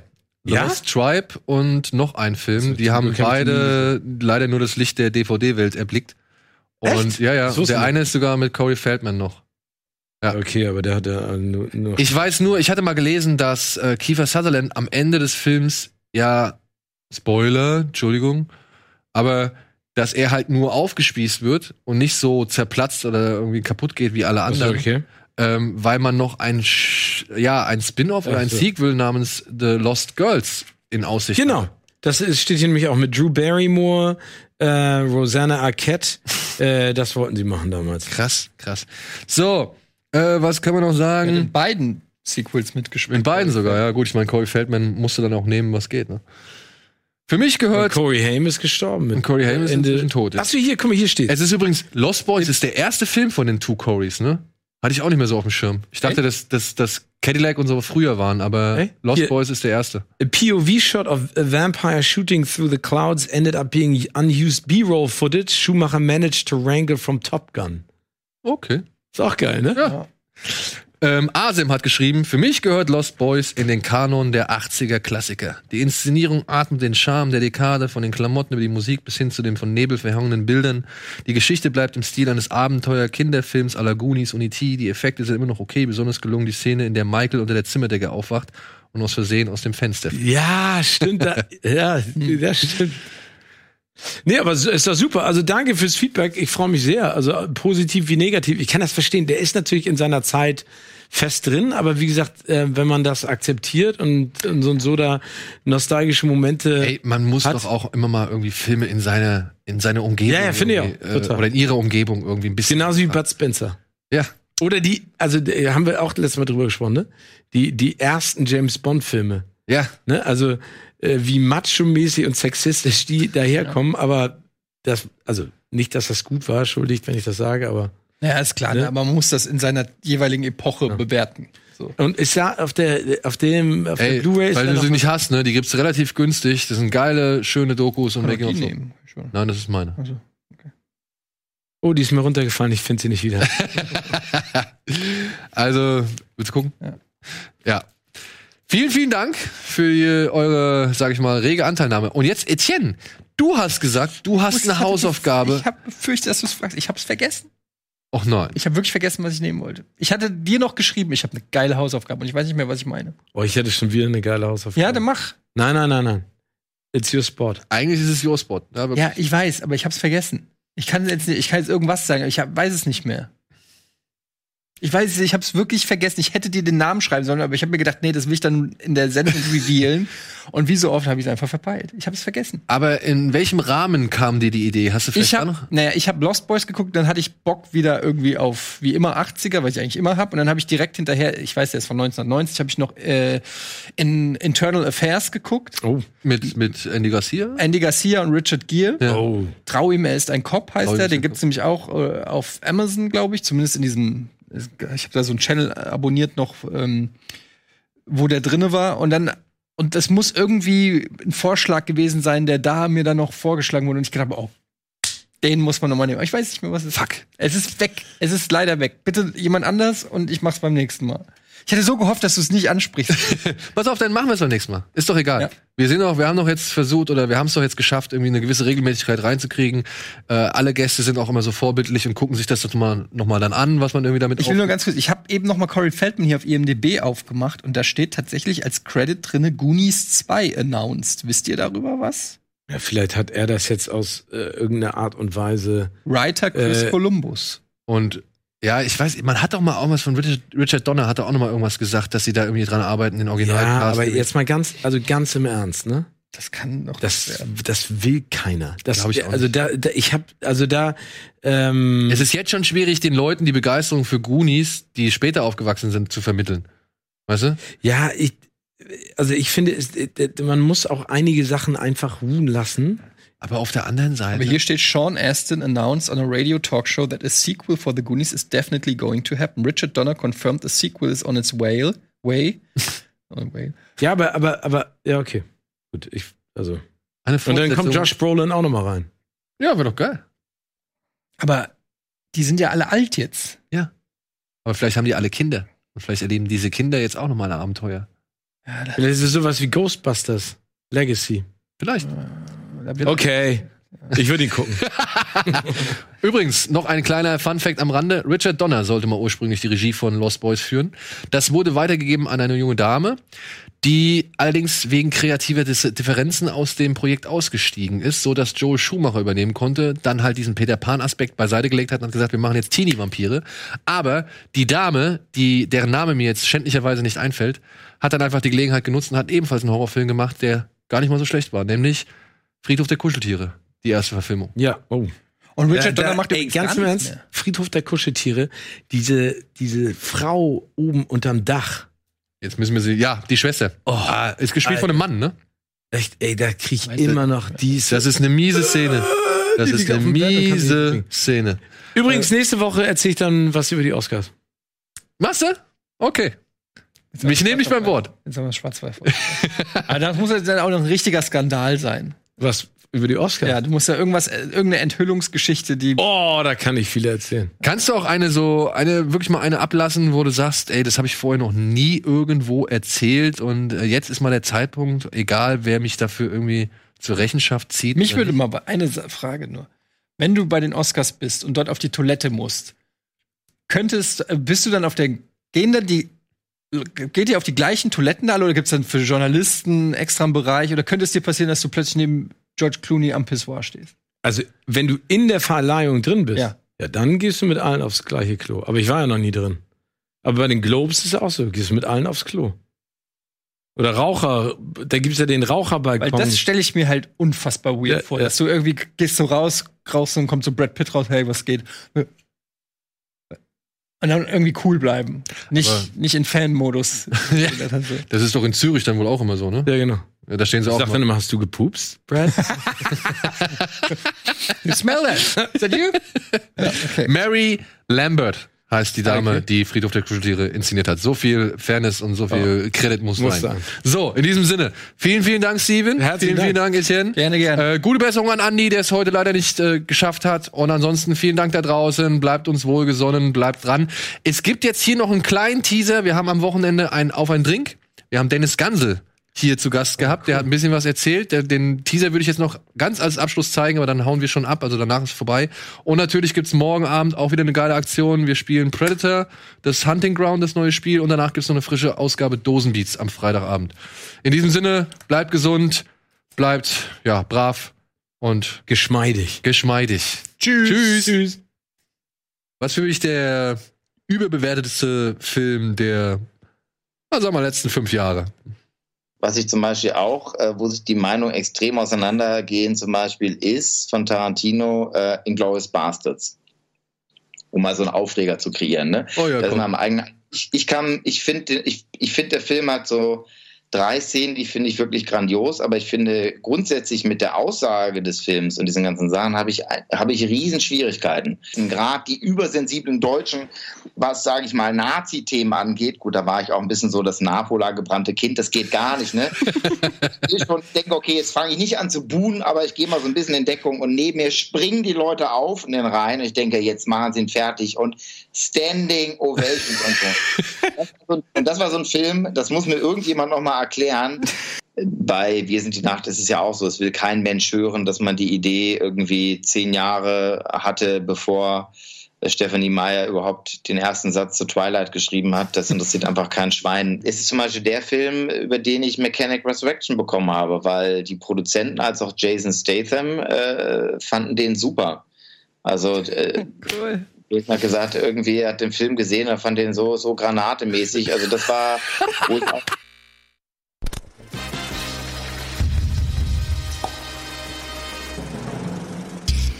Diese Sendung kannst du als Video schauen und als Podcast hören. Mehr Infos unter rbtv.to/kinoplus.